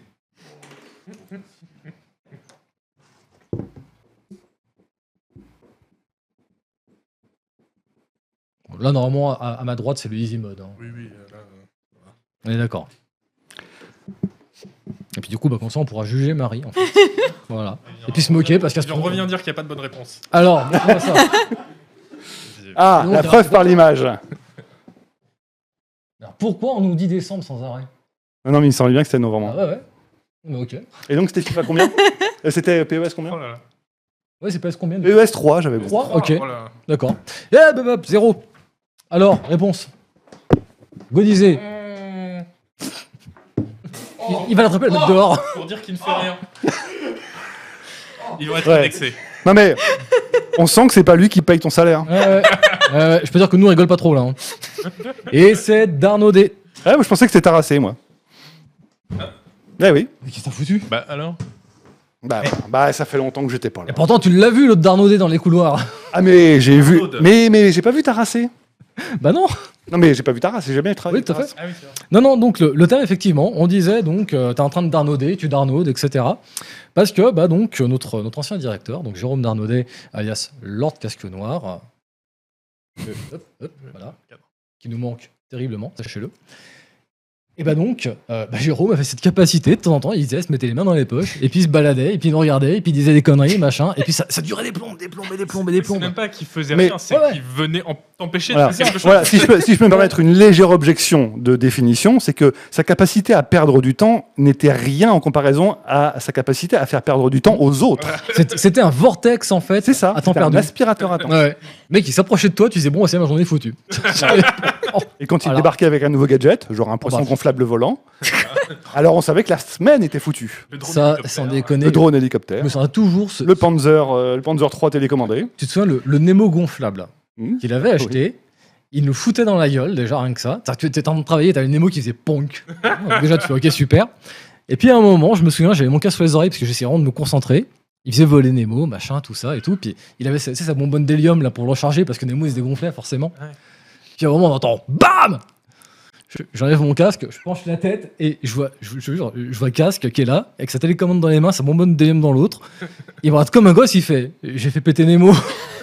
Ça, c'est pas possible. Mais tout arrive ici, tout arrive. Incroyable, incroyable. Très casque. Mais voilà. Donc, du coup, bah, quand on dit que quelqu'un ne fout rien dans la rédaction, on dit qu'il darnaude. D'accord. Et donc, bah écoute, Isol, pour l'instant, tu es en tête. Avec deux points. Troisième question.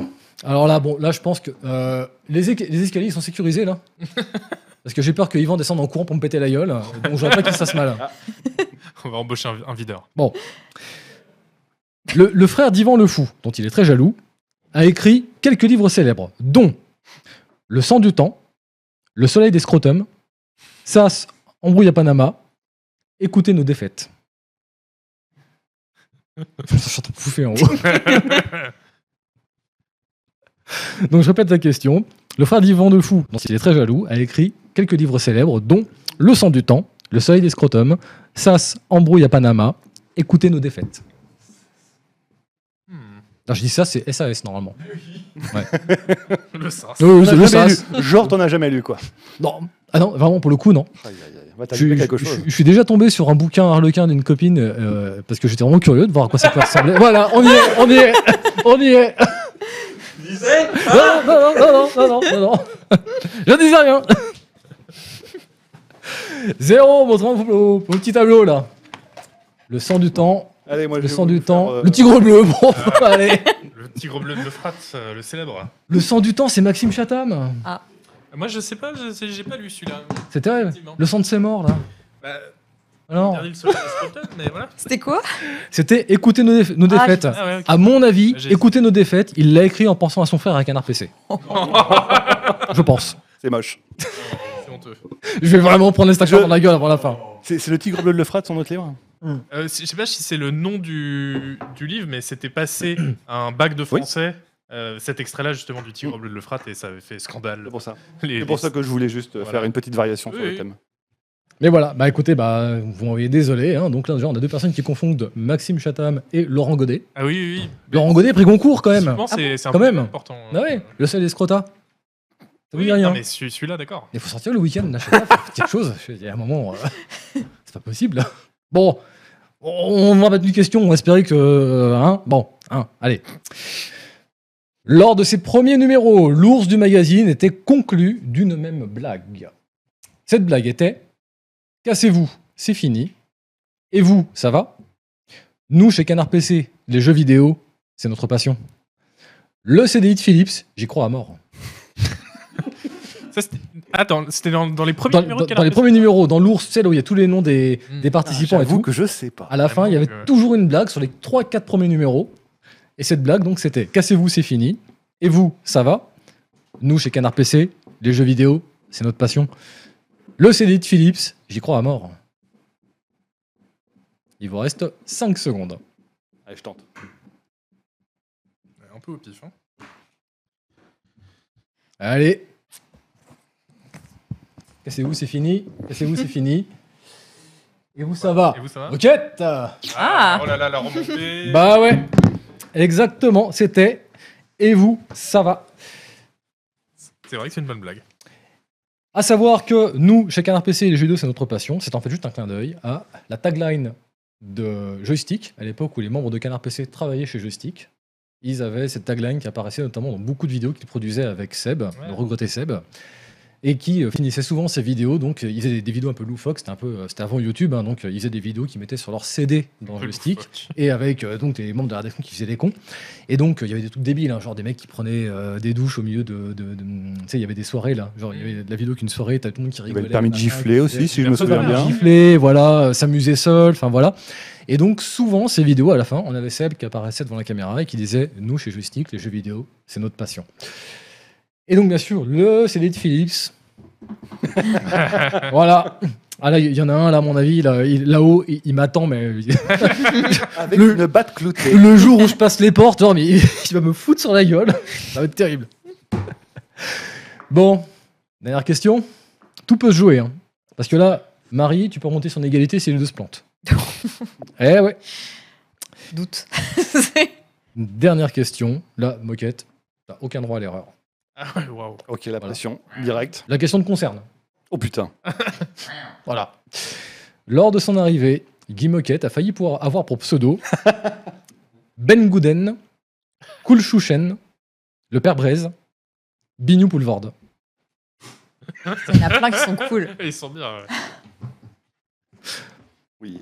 Évidemment que je ne peux pas me tromper. Bon. Ça, Isola, ça a répondu vite, on dirait. Euh, J'ai même pas écrit en entier tellement. euh, Ouais, c'est une évidence. bon. Il vous reste 12 secondes. Là, je, je suis curieux de voir dans le chat si. Ceci dit, je suis pas sûr parce que moi j'étais pas là euh, à l'arrivée de Guy Moquette. Bah heureusement. Ouais, mais c'est une légende. trop jeune. ça. Tu étais encore un enfant. Étais-je même né? Ah oui. Je ne sais même Bah pas. oui, bah oui. Top Tableau. Kulchouchen. Avec la bonne orthographe. Et oui, c'est vrai, en plus, j'avais un Avec la doute. bonne orthographe. J'ai c'est écrit ça. comme, euh, comme le chanteur et t'as tout à fait raison. Bah écoutez, ça sans faute. J'ai entendu la blague plein de fois, mais Ouais. je savais pas si du coup c'était c'était ça. Et il y en avait d'autres hein, quand même hein, qui étaient retenus. Il y avait Obimon Mobutu, si j'ai pas de bêtises, dans les candidats finalistes. Qui était, non, qui n'était pas un vrai finaliste, qui a, Ouais, qui a ouais. été éliminé, euh, je pense, dans les poules. On- en tout cas, il nous a bien fait rire. Et euh, on avait failli aussi, je crois, retenir ton pseudo d'origine. J'en avais pas, donc aucun risque. C'était pas un truc genre euh, Warpig ou Poulpi Non, ça c'était des trucs euh, plus complexes. Non, non, non, non, non c'était euh, celui que j'avais proposé en premier, c'était Cool Chouchen. Bon, en tout cas, et quelle erreur en fait Quelle erreur Mais Bignou Poulvord, c'était très très bien. J'aime bien, j'aime beaucoup. Et je ouais. pense que je l'aurais peut-être même sélectionné euh, encore plus que Cool Chouchen. C'est toi qui l'as trouvé euh? Ouais, ouais, bah écoute, c'est Oh talent. je veux dire, voilà, je me suis mis pendant 5 minutes sur Ah, mais Google, inné, euh, champ lexical breton, et puis euh, voilà, ça va vite après, ça va tout seul. C'est vrai, c'est vrai. Des, des années d'ex- d'expérience. Eh ben écoute, est-ce qu'on peut avoir la liste des gagnants de ce chat? C'est quelqu'un qui a de meilleurs yeux que moi, s'il vous plaît. Alors c'est Dardati qui est premier, bravo. Après c'est Contestant de 86, Papa Pichou qui est troisième, Skedamor qui est quatrième et Jean de Peu de Froid, le cinquième. Bah, excellent. Bravo. Excellent. Mon cher Moquette, je vais te libérer. Merci beaucoup. Merci Ok, d'être il y a- il y passé, a- il y a ça fait des super qui plaisir. m'attendent en haut, donc Bah voilà, donc écoute, bois-en une à ma santé tant que je remonte, et puis euh, on, on te dit à tout de suite. ouais, ça marche. Bah, bonne fin d'émission. Merci à toutes. Bon, eh ben écoutez, il nous reste euh, tout, tout, tout, tout, tout. Ouais, on est quasiment à la fin, dis donc. Tout, tout, tout, tout, ça fait un bon, Jingle un bon jingle ça. Bah, ouais. Allez, c'est parti. Ou, encore, ou encore un autre, tu sais, là, comme les gamins, la vidéo avec, euh, tu sais, Mario, là. Ta, ta, ta, ta, ta, ta. Ah oui, c'est ça, oui, Voilà. oui, oui, oui, pourquoi pas. Faut qu'on fasse ça. Ok. On, va, on va enregistrer des jingles, je pense. hein. calme. Faut... Ouais, ouais, ouais, ouais. On- j'ai- j'ai- mais je dis depuis le début, ça manque de jingle dans cette émission. Régulièrement, je balance des trucs et tout. Je suis là, chat, jingle, on n'a pas l'argent. Oh putain. voilà, à chaque fois, c'est comme ça. À chaque fois, c'est comme ça. Bon. Donc là, je te demande pas de jingle, hein, je sais qu'il n'y en a pas, on n'a pas les moyens, on a bien compris. Notre partie, actuellement, et toi, à quoi tu joues en ce moment? Visual, tu vas ouvrir le bal avec euh, 20 minutes till down.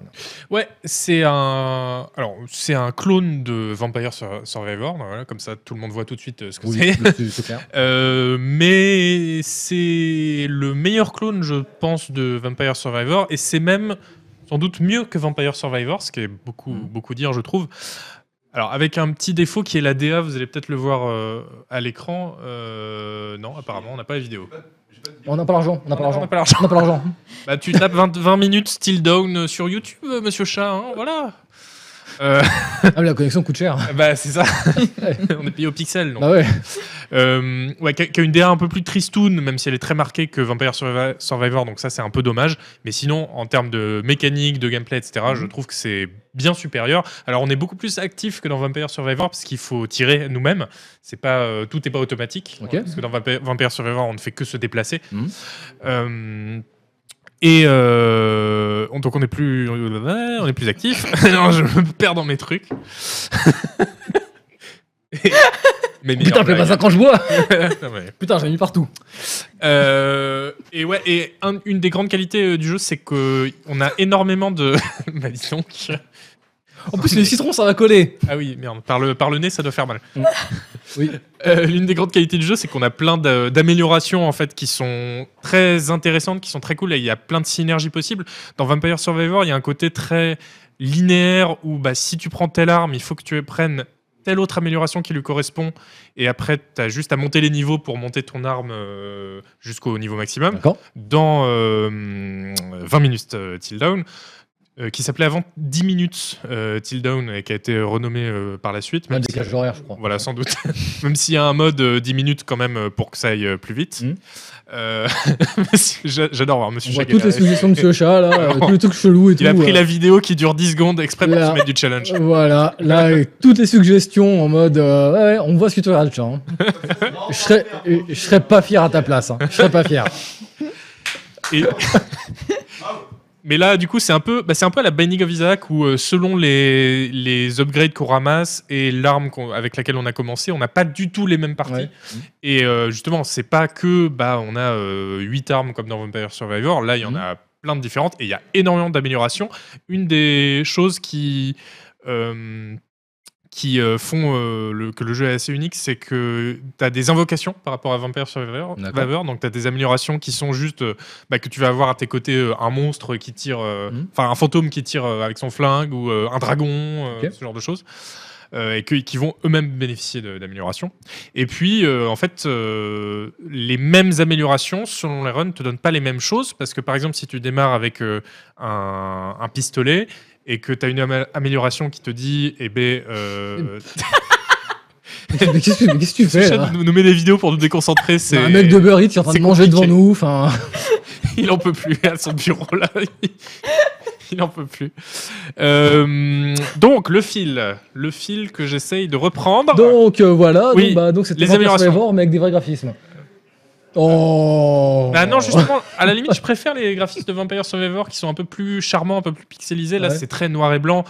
Donc, au bout de bah, 20 minutes, justement, tu Ah, dis. c'est pas très lisible. euh, ouais, alors déjà, c'est vrai que des fois, tu vois pas bien les monstres, mais, euh, mais c'est surtout que tu, c'est pas très joyeux. hein, Ouais. voilà. Euh, et donc je disais, oui, tu as les mêmes améliorations, par exemple, qui vont être bah, que tu tires une balle de plus, mais selon tirer une balle de plus quand tu as un fusil d'assaut, tu t'en fiches un Mhm. peu, mais si tu as l'arbalète, bah, tout de suite ça te double ta, ta capacité. Donc voilà, c'est ce genre de choses qui fait qu'il y a une rejouabilité qui est vraiment, Mhm. euh, qui est vraiment chouette Euh, et que voilà que je conseille. Je me voilà, je voulais en parler parce que je sais que on parle pas beaucoup des clones de Vampire Survivor, justement parce qu'on peut avoir un côté. euh, c'est des gens qui ont tout repompé, donc euh, c'est moins intéressant, etc. Alors que non, justement, lui, il a des vraies idées, il n'hésite pas à, à, bah, à les implémenter euh, jusqu'au bout. quoi. Excellent. Donc toi, c'est ton petit bonbon du moment. Je, je ne l'aurais pas mieux dit. Parfait. Ma chère Marie, donc, toi, tu tombes bien parce qu'en fait, du coup, on avait dit un jeu par personne, et puis on a Marie Crafter qui fait. On euh, peut parler que du premier si tu veux. J'en ai Je deux. peux en mettre 10. Mais en fait, bah, comme l'autre Bashibouzouk, il est pas là. Bah, en fait, bah, vas-y, parle de tes jeux, on a le temps. hein. donc, vas-y. Donc, on va dire le premier, donc, de ton jeu du moment, c'est Outer Wilds. Ouais, euh, je viens juste de le terminer pour le coup. Donc c'est pour ça que j'hésitais à Bah, le mettre dans la parfait. catégorie. Euh, non plus? On j'ai mis des liens, donc normalement il y a une vidéo. Mais euh, c'est un jeu qui, euh, qui m'a énormément marqué et qui m'a énormément parlé. Comme je vous l'avais dit, j'arrive euh, trois ans après la guerre, mais du coup, je l'ai découvert en sachant très peu de choses sur le jeu et j'ai vraiment été impressionnée parce que c'est un jeu qui arrive en fait à nous, à nous happer dans son univers, mais il arrive à faire bien mieux que ça en fait. C'est la première fois que je vois un jeu qui arrive à faire ça. Je de galérer avec son chat. Vite, vite, vite, vite. En fait, c'est un, c'est un jeu qui nous, nous fait vivre vraiment le frisson de la découverte Ouais. et le frisson de l'épiphanie. Mm. Et ça, pour le coup, j'ai rarement eu ça dans un jeu, ces moments de oh putain, j'ai compris. Mm. Et que ça révolutionne tout. Mm.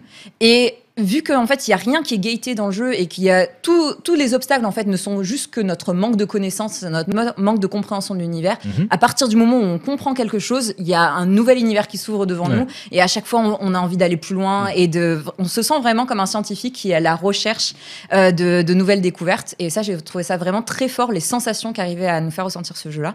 Déjà ça, par euh, vraiment cette sensation d'épiphanie qu'on on trouve jamais et qui rend du coup le jeu inrejouable, malheureusement. Oui, bah oui, c'est- oui, forcément, une fois que tu as découvert les trucs. euh, C'est ça. Ouais. Et la deuxième chose, c'est son le, le fil qui donne. Ce Mhm. côté, euh, c'est la fin du monde, mais c'est ok. Hmm. C'est, ça m'a fait penser à une chanson de. Chat, plante tes, tes suggestions là, ça, ça va pas là. là euh. Écoute, T'écoutes Ginger, toi, non? Bah, Ginger, c'est bien. Hein il a décidé de saboter l'émission, tout ça.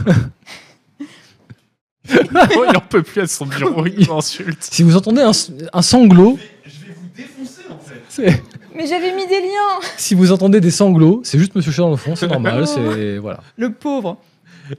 Euh, mais du coup, ouais, vraiment ce, ce, ce thème qu'il arrive à nous faire vivre de euh, la, la fin du monde dans le calme. Ouais. Et euh, je sais pas si vous avez regardé euh, Inside de Bob Burnham, Hmm. Qui est euh, excellent sur euh, Netflix. Et il a une chanson euh, dont, pour moi, les paroles résonnent complètement avec Outer Wild, The Quiet Comprehending of the Ending of It All. Mhm. Et c'est vraiment ça, c'est la, comp- la, la calme compréhension de la fin de toute chose. Ouais. Et Outer Wild, c'est ça, c'est la première fois que, alors, slight spoiler, que le, le soleil explose devant nous, en fait, c'est paniquant parce qu'on Mm. se dit, oh là là, ce gros truc qui approche de plus en plus.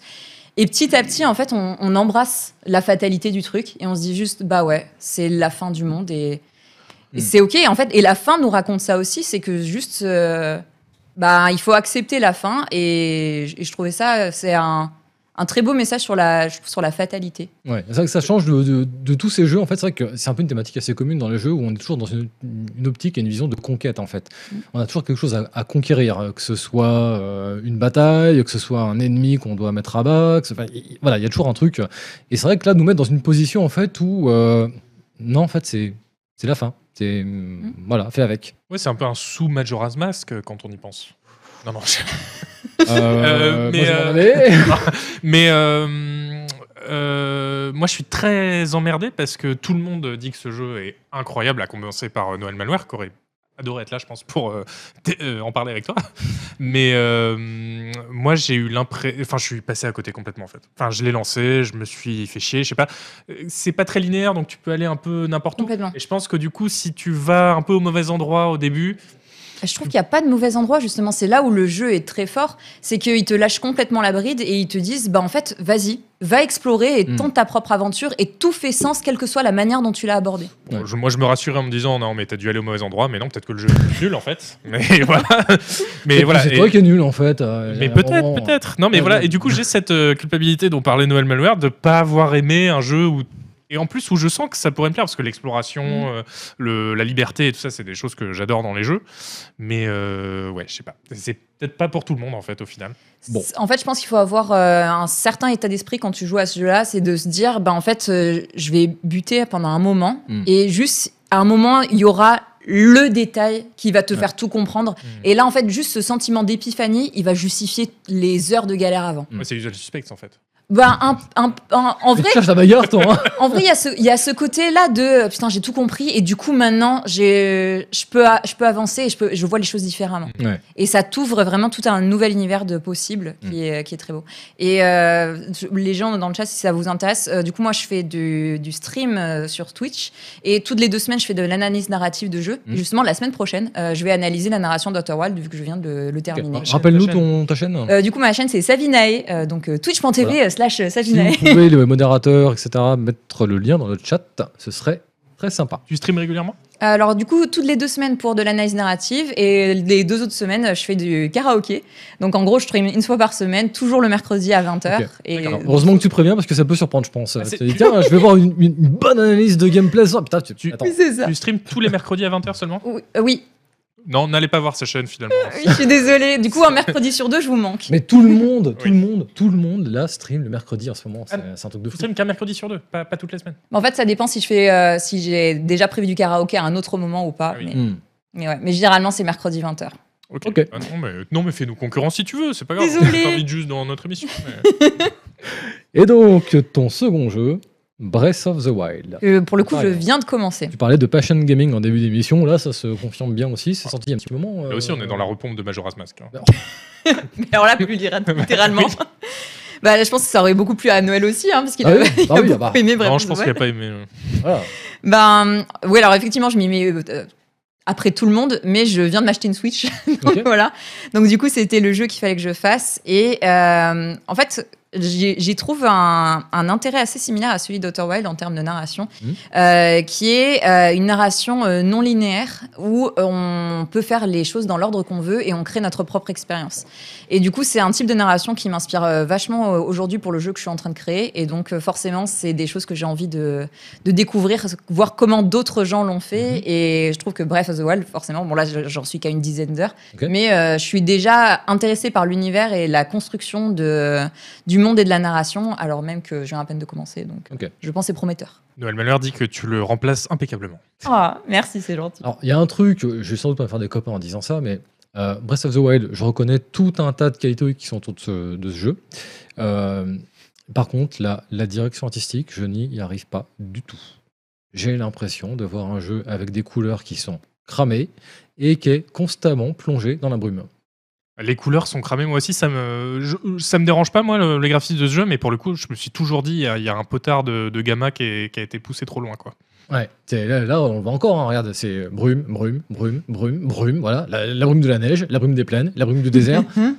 Et puis euh, toutes les couleurs, tu vois, voilà, là tu vois, là, dès que t'as de la lumière, clac, ça te, boum, ça- Mais- tu as la rétine qui se décolle, quoi. Mais après, je pense que quand t'es dedans, ça- c'est pas dérangeant. Possible aussi, ouais. Ouais. C'est vrai que je- j'ai jamais encore essayé hein, pour l'instant. euh, Ah, tu critiques sans savoir. Ouais, bah exactement. Bah, bah, Bravo je suis journaliste de jeux vidéo. Je- je- je- je- te- te- T'espères quoi là? Ouais, C'est vrai. Il y a un Après, moment. je euh, trouve que c'est un jeu qui a une euh, belle patte artistique, mais en termes de- d'artistique, moi je préférais le euh, Wind Waker. Ouais. Que, euh, Mm. J'aimais beaucoup ce côté un petit peu euh, cartoon. Ouais, c'est le shadé et tout. Ouais, c'était cool. Franchement, Ouais. c'était cool. Et bah ok. Et toi, Canet, sur quoi tu joues? Merci de demander. Tu joues à quoi? Bah à quoi, à quoi je joue À quoi je joue? En fait, je, je vais surprendre personne parce que apparemment, je suis un putain de monomaniaque. Dark Je- Tide. Non. Ah. Non, pas loin. Pas Dans loin. les patchs. Dark Tide, je pense que quand euh, il sera bien patché, euh, je, vais, je vais vraiment y retourner avec grand plaisir. Euh, pour l'instant, je tourne en boucle sur Marvel Snap. Euh, Mais ça commence, je commence à l'avoir un peu dans le pif le jeu. Là. Euh, déçoit tellement, Ken. je- Pour une raison très simple en fait. Le jeu est, est super bien. Euh, on va pas trop s'attarder dessus parce qu'on a déjà beaucoup parlé. hein. Bon, tout simplement, imaginez, voilà, euh, vous avez un deck, euh, je crois que votre deck fait 12 ou 15 cartes. C'est vraiment un, un tout petit deck. Euh, les parties font 3 minutes maximum, c'est ultra rapide. Donc, quand tu vois, tu as, trois terrains en fait. Et à chaque tour, chaque joueur pose une carte en même temps. Ou deux, ou trois, selon Ah, le nombre de, de points que tu as à allouer. C'est-à-dire qu'au premier tour, tu as un point d'énergie. Au deuxième tour, deux points d'énergie à dépenser, etc. pour euh, utiliser tes cartes. Et donc, bien sûr, tu as six tours maximum. Et au bout de six tours, on fait les comptes et on regarde qui a marqué le plus de points sur le terrain. Et si tu as plus de points sur au moins deux des, des trois terrains, tu remportes la partie. Voilà. Et après, bien sûr, chaque terrain altère les cartes avec des pouvoirs différents, etc. Chaque carte a elle aussi des pouvoirs différents, donc tu crées des combos, des choses comme ça. Ça marche merveilleusement bien. Par contre, le modèle économique, c'est épouvantable. C'est C'est épouvantable. pay to win? C'est non, non, mais c'est ça le pire en plus. Et c'est même pas tant que c'est pay to win. c'est en fait, c'est euh, payer pour euh, enfin pouvoir jouer en fait. Ah, super C'est-à-dire que dans, dans le jeu, euh, les cartes te sont données au compte-goutte. Une fois, Mm. une- en gros, tu as un système de poules. Tu as les poules 1 et 2 qui sont un peu les poules, genre, tu arrives, on va donner les cartes de base qui vont servir un peu de, de ciment pour tes decks. Mais après, toutes les cartes qui deviennent intéressantes, machin et tout, elles sont dans les poules 3, 4, 5, 6, etc.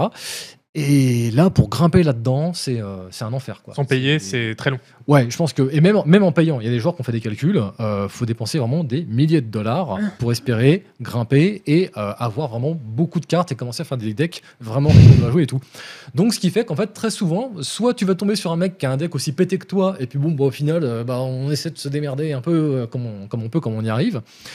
Soit tu vas tomber sur le mec qui soit même un coup de cul, parce que ça peut arriver, vu que les cartes, tu les as un peu. Tu pioches dans la poule, si tu veux, quand tu, tu gagnes des cartes, Mm. tu pioches dans la poule qui te concerne, mais tu pioches une carte de la poule au hasard. Donc, bah, t'as des joueurs qui ont du bol et qui arrivent à piocher les meilleures cartes de la poule où ils sont, et puis bah, très vite, ils se font des decks euh, sympas, puis ils arrivent à progresser comme ça. puis bah, t'en as d'autres, euh, bah, eux, je te dis, euh, voilà, c'est. ah ouais, super, j'ai pioché ce machin, mais. on fait rien de ça. De toute façon, c'est toujours hyper dur à faire le modèle économique des Ouais. jeux de cartes parce que Ouais. il faut que justement il y ait des cartes à débloquer parce que Mm. sinon c'est juste des cosmétiques et dans un jeu de cartes ça marche pas très bien. Mm. Euh, donc il faut donc il faut que tu en donnes une certaine quantité aux joueurs, mais Ouais. qu'il en débloque d'autres par la suite. Si c'est trop lent, euh, bah tu décroches ou Exactement. tu es frustré. Mm. Si c'est trop rapide, bah du coup tout le monde a toutes les cartes. Et ce qui, est- ce qui rend le, le choix encore plus incompréhensible, euh, c'est que, hum, en fait, c'est un jeu qui repose aussi beaucoup pour essayer de te faire dépenser des sous sur les visuels alternatifs de cartes. Parce que forcément, c'est Marvel. Donc, euh, bah, ton Iron Man, euh, t'as la carte de base, et puis, ah, regarde, tu peux avoir l'armure noire et bleue de tel comics, euh, machin, de tel dessinateur et tout. Pareil, enfin, c'est un truc vraiment, c'est du fan service à mort. Et donc, ils utilisent déjà ça pour créer, si tu veux, des opérations où ils vont essayer de faire payer les gens, machin, etc. Mais du coup, en fait, quel besoin tu as à côté euh, de forcer les gens euh, à littéralement débourser des sommes folles dans des crédits pour avancer dans ton niveau de collection Euh, pour ça, en fait, hein, je- vraiment, je, je- je n'arrive pas à me- m'expliquer. quoi. Et donc, autant au début, j'étais très enthousiaste sur le jeu. Et là, euh, je commence à rentrer dans une phase où régulièrement, euh, tu joues, puis en face, tu tombes sur un mec qui a, qui a le deck pété du moment, et toi, tu es là avec ton truc que tu as bricolé, tu fais putain, ça, ça me saoule en fait, quoi, parce que je, joue, franchement, j'estime jouer beaucoup au jeu en fait, et le jeu en fait ne, ne- ne me rend pas en retour, si tu veux, ce côté, euh, ouais, on voit que tu joues beaucoup, bah tiens, euh, voilà des cartes, t'es investi, euh, vas-y, avance quoi. Donc, voilà, apparemment. euh, Ben Brod, euh, qui est à la tête du, studio euh, Second Diner, euh, qui donc développe le jeu, a déjà fait des communications. Visiblement, ils y travaillent. Ils ont déjà commencé à implémenter un système de tokens qui permet, toi, d'acheter des cartes un peu triées sur le volet, un peu avec des, car- des, des tokens que tu vas avoir euh, en avance. Donc, un peu comme euh, tu sais, la, la poussière dans Hearthstone, hein, Mhm. pour ceux qui ont, qui ont joué Hearthstone. Euh, et apparemment, ils n'en sont pas pleinement satisfaits. Et donc, il a, il a annoncé qu'il y aura d'autres choses qui vont être mises en place et tout, parce qu'effectivement, ils se rendent compte que bah, finalement, il y a un très faible pourcentage de joueurs qui arrivent à avoir des decks un peu méta, entre guillemets, et du coup, rigolo, vraiment rigolo à jouer. Quoi. Voilà. Eh ben, on te souhaite de- de- de- d'arrêter cette addiction euh, vite. Bah écoute, ouais. Ou jouer au Gwent? Bah, Ah, ouais, ouais, le- Ah bah d'accord, le Witcher. Hein. Bah oui, bah, toujours. toujours, toujours. Bon, Ou à Inscription. Si tu veux jouer des c'est cartes. un autre délire, mais ouais, ouais, franchement, ouais. Euh, avant qu'on se quitte, Monsieur Chat, musique? Ah, c'est ce moment que t'attendais tant. Ah bah non, je l'attendais. Je ne voulais jamais qu'il arrive, Can. Mm. Voilà la musique Oh là La vache s'est passée à une vitesse. Hier encore, je buvais une bière tête avec Boulon à la sortie du festival du jeu vidéo de Montreuil. Un clin d'œil, et j'étais en train d'apprendre ce boulot avec Boulon et Lord fucking Casque Noir en guise de mentor. Vous imaginez Boulon, Casque Noir en mentor. C'était la jeunesse, on était heureux, on avait des cheveux. Un autre battement de cils, et me voilà rédacteur en chef, dis donc. Je sais même pas comment c'est arrivé. J'étais là, j'ai ouvert des portes, parfois trop tôt, parfois trop tard. Puis au final, bah, je suis là. Allez, on va arrêter de cligner des yeux deux secondes. Quand même, il s'en est passé des choses pendant 14 ans. Cette nuit blanche a couvert la RG de Valve qui annonçait Portal 2. Portal 2 J'ai couvert l'annonce de Portal 2 en direct, imaginez ce que ça représente pour moi. Ce test de Space Marine un poil surnoté, parce que bon, faut quand même admettre que j'aime un petit peu trop Warhammer. Ces rencontres avec des pros de l'industrie du jeu vidéo, toujours bienveillants, putain, alors que à quel point des fois on peut taper fort sur leur jeu. Et non, ces gens sont toujours restés gentils avec moi en fait, rien que ça. Mais amical aussi, avec vous, cher lecteur. Je vous ai croisé à diverses occasions, festoches, concerts, même manif de motards, dis donc. Vous êtes partout, vous avez toujours un mot gentil, vous êtes toujours aussi adorable. Vous voulez un conseil Restez comme vous êtes, vous êtes parfait. Allez, on va recommencer à cligner des yeux parce que ça commence à brûler sévère là. Donc nous y voilà, on cligne d'un fois des yeux. Et là, on est au moment où je quitte Canard PC. je quitte Canard PC après 14 putain d'années. 14 ans. Ça en fait une page. hein. Ça fait une sacrée page. Je sais, ça pique. Mais c'est pas moi qui pleure, c'est toi. Bah ouais. Il est sensible. hein. Et voilà, on y est. 14 années de bons et loyaux service. Et une page qui se tourne. Et ça y est, là c'est le bordel, c'est en train de devenir la folie sur le plateau. Et ils sont tous là, tous ceux qui ont pu venir. On a Guy Moquette. On a Agar qui nous a rejoint pour l'occasion. On a tout le monde qui est resté ce soir parce que bah voilà, c'est le bordel automatiquement. J'en ai partout, j'en ai partout. Avec ce bon vieux lapin. Et merci d'être là toi aussi. hein. Parce que lui on l'oublie mais c'est lui qui fait qu'on n'a pas l'air trop con. On a quand même une bonne image, taf, hein. qu'on ressemble à Il y a du quelque chose. Ah putain, il y en a du taf, hein. il y en a du taf. hein. Et sans maquillage. Je sais pas comment tu fais. Je sais pas comment tu fais.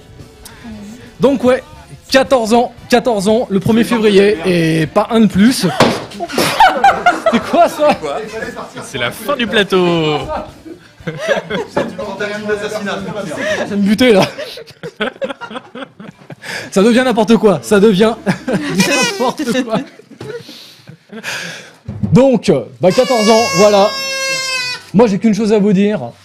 Merci, merci, merci du fond du cœur. Parce que putain, 14 ans, je vous dis, je suis un peu ému. C'est grâce à vous qu'on est là. C'est grâce à vous. Voilà. Ni plus ni moins. Donc, euh, bah écoutez, j'en dis pas plus. Ça peut paraître bizarre parce que Manu s'en va et trois jours après, Canos qui s'en va. En fait, on ne s'est même pas consulté. Et bah, il se trouve que euh, 1er janvier, euh, moi j'avais déjà parlé un petit peu en amont à Yvan que euh, j'allais euh, partir de la boîte. Et bah euh, donc début janvier, bah, Yvan qui vient me voir qui me dit bah il y a Manu qui s'en va. Donc euh, pur hasard en fait. Je mets ça sur le compte. C'est un bordel. Euh, Je, je mets ça sur le compte, un, truc- un truc très simple. Euh, vous savez, il y a un effet en soirée. Euh, on est ensemble avec ses potes, on discute et tout, puis d'un coup, il y en a un qui s'en va. Et puis, bah, qu'est-ce qui se passe Bah, il y a des autres qui font bon, on y va Allez, on, la porte ouverte, on va en profiter. Donc, bah, c'est un peu ce qu'on a dû faire l'un comme l'autre. quoi. On a dû dire à Yvan, euh, vas-y, ferme pas la porte, on, va suivre aussi. Donc, en tout cas, moi, j'ai pas grand chose de plus à vous dire. Vous avez mon euh, dernier entre guillemets message. Il y aura encore un petit texte sur Donjons et Dragons parce que je suis un indécrottable du jeu de rôle qui va bientôt tomber sur le site web. Ça, euh, je vous fais la promesse, mais mon, on va dire mon champ du signe en tant que rédacteur, bah, vous l'avez là euh, depuis 22 heures normalement sur le site web. Donc si en plus vous nous suiviez, bah, vous avez peut-être dû le voir en direct. Non, tu, tu l'as dépublié. tu l'as- tu- tu l'as dépublié. Tu l'as programmé pour le 31 janvier. Oh merde Bon bah, euh, donc, bah, on, on va, le- on va l'en publier tout à l'heure, ça c'est pas grave. On, on- on- on va essayer de remettre ça à jour, ça c'est pas un problème. J'en ai dans les fringues J'en ai dans les fringues Bon, en tout cas voilà. Merci à tous. Je vous dis pas vraiment au revoir tout de suite, puisque on aura un dernier chillax relax la semaine prochaine avec Monsieur Chat qui va m'accompagner une dernière fois pour un tout dernier stream. Mais en tout cas, bah écoutez, merci pour ces 14 belles années.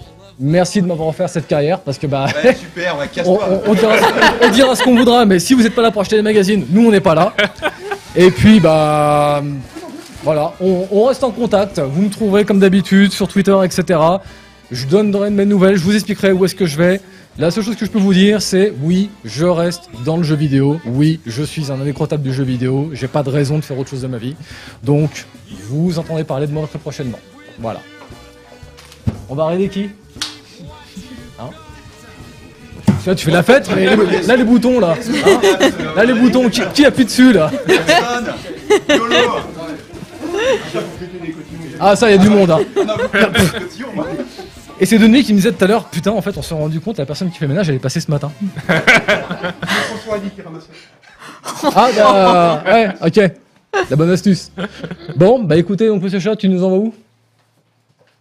On sache. euh, Ce chat panique à nouveau. Je sais pas. il sait pas, il est en galère.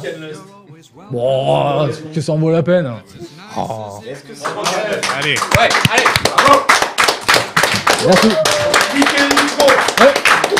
Ouais, ouais, ouais. Là, t'as 1400 personnes qui sont chez elles avec leur casse Ah Et voilà. Bon, tu nous envoies où alors T'as toujours pas décidé, toi Il te suit pas. Il, il sait plus où il habite. Là, monsieur Chat sait plus où il habite. Ils attendront. Bah voilà, On va exactement. envoyer des gens qui pleurent euh, à quelqu'un C'est pas Bah, un service à lui rendre. écoute, hein. Bah, après, ça dépend aussi de ce qu'on les envoie voir. hein. Si c'est un jeu triste, en même temps, ils sont dans, ils sont dans le mood, tu vois. T'as pas un stream de Last of Us chez quelqu'un, un truc comme ça, là? Avec le, le chien qui fait des câlins et tout. Non, mais il s'est laissé lâcher. hein. Il s'est lâché. hein. Le chat qui dit euh, euh, Cannes part faire son propre jeu Warhammer. Exactement, exactement. Putain, ça y est, je, suis- je, suis- je suis mis à jour. Démasqué. Je suis mis à jour. Non, et par contre, non. Je, quelque part, ça m'a fait plaisir hein, que ce soit lié avec, euh, avec Warhammer parce que je pense que j'aurais des tas de choses à raconter sur cet univers, mais c'est pas le cas. C'est pas le cas. On- on- tu parles, un pigeon bourré rentre chez Games Workshop, il a pas quelle licence. hein. C'est ça, tu, tu mérites mieux en fait. Ouais, ouais. Donc ça, non, c'est pas, c'est pas un souci. Exactement, exactement. Gomart. Bon, Gomart. Je vous rappelle, on avait une petite tradition quand je présentais les émissions qui était de dire on donne le mot de la fin à quelqu'un. Et ben, ce mot de la fin aujourd'hui, c'est moi et c'est merci. Merci tout le monde. À plus.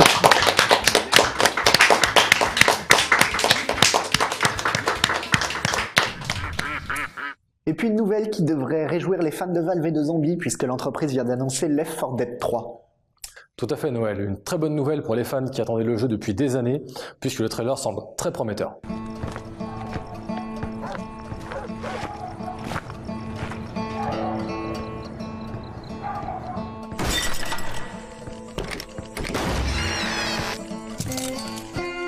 Signalez tout acte anormal. Barricadez-vous. Évitez tout contact avec les infectés. Attendez les instructions. Mon cul, oui. Butez tous ces fils de pute. C'est ça mes instructions.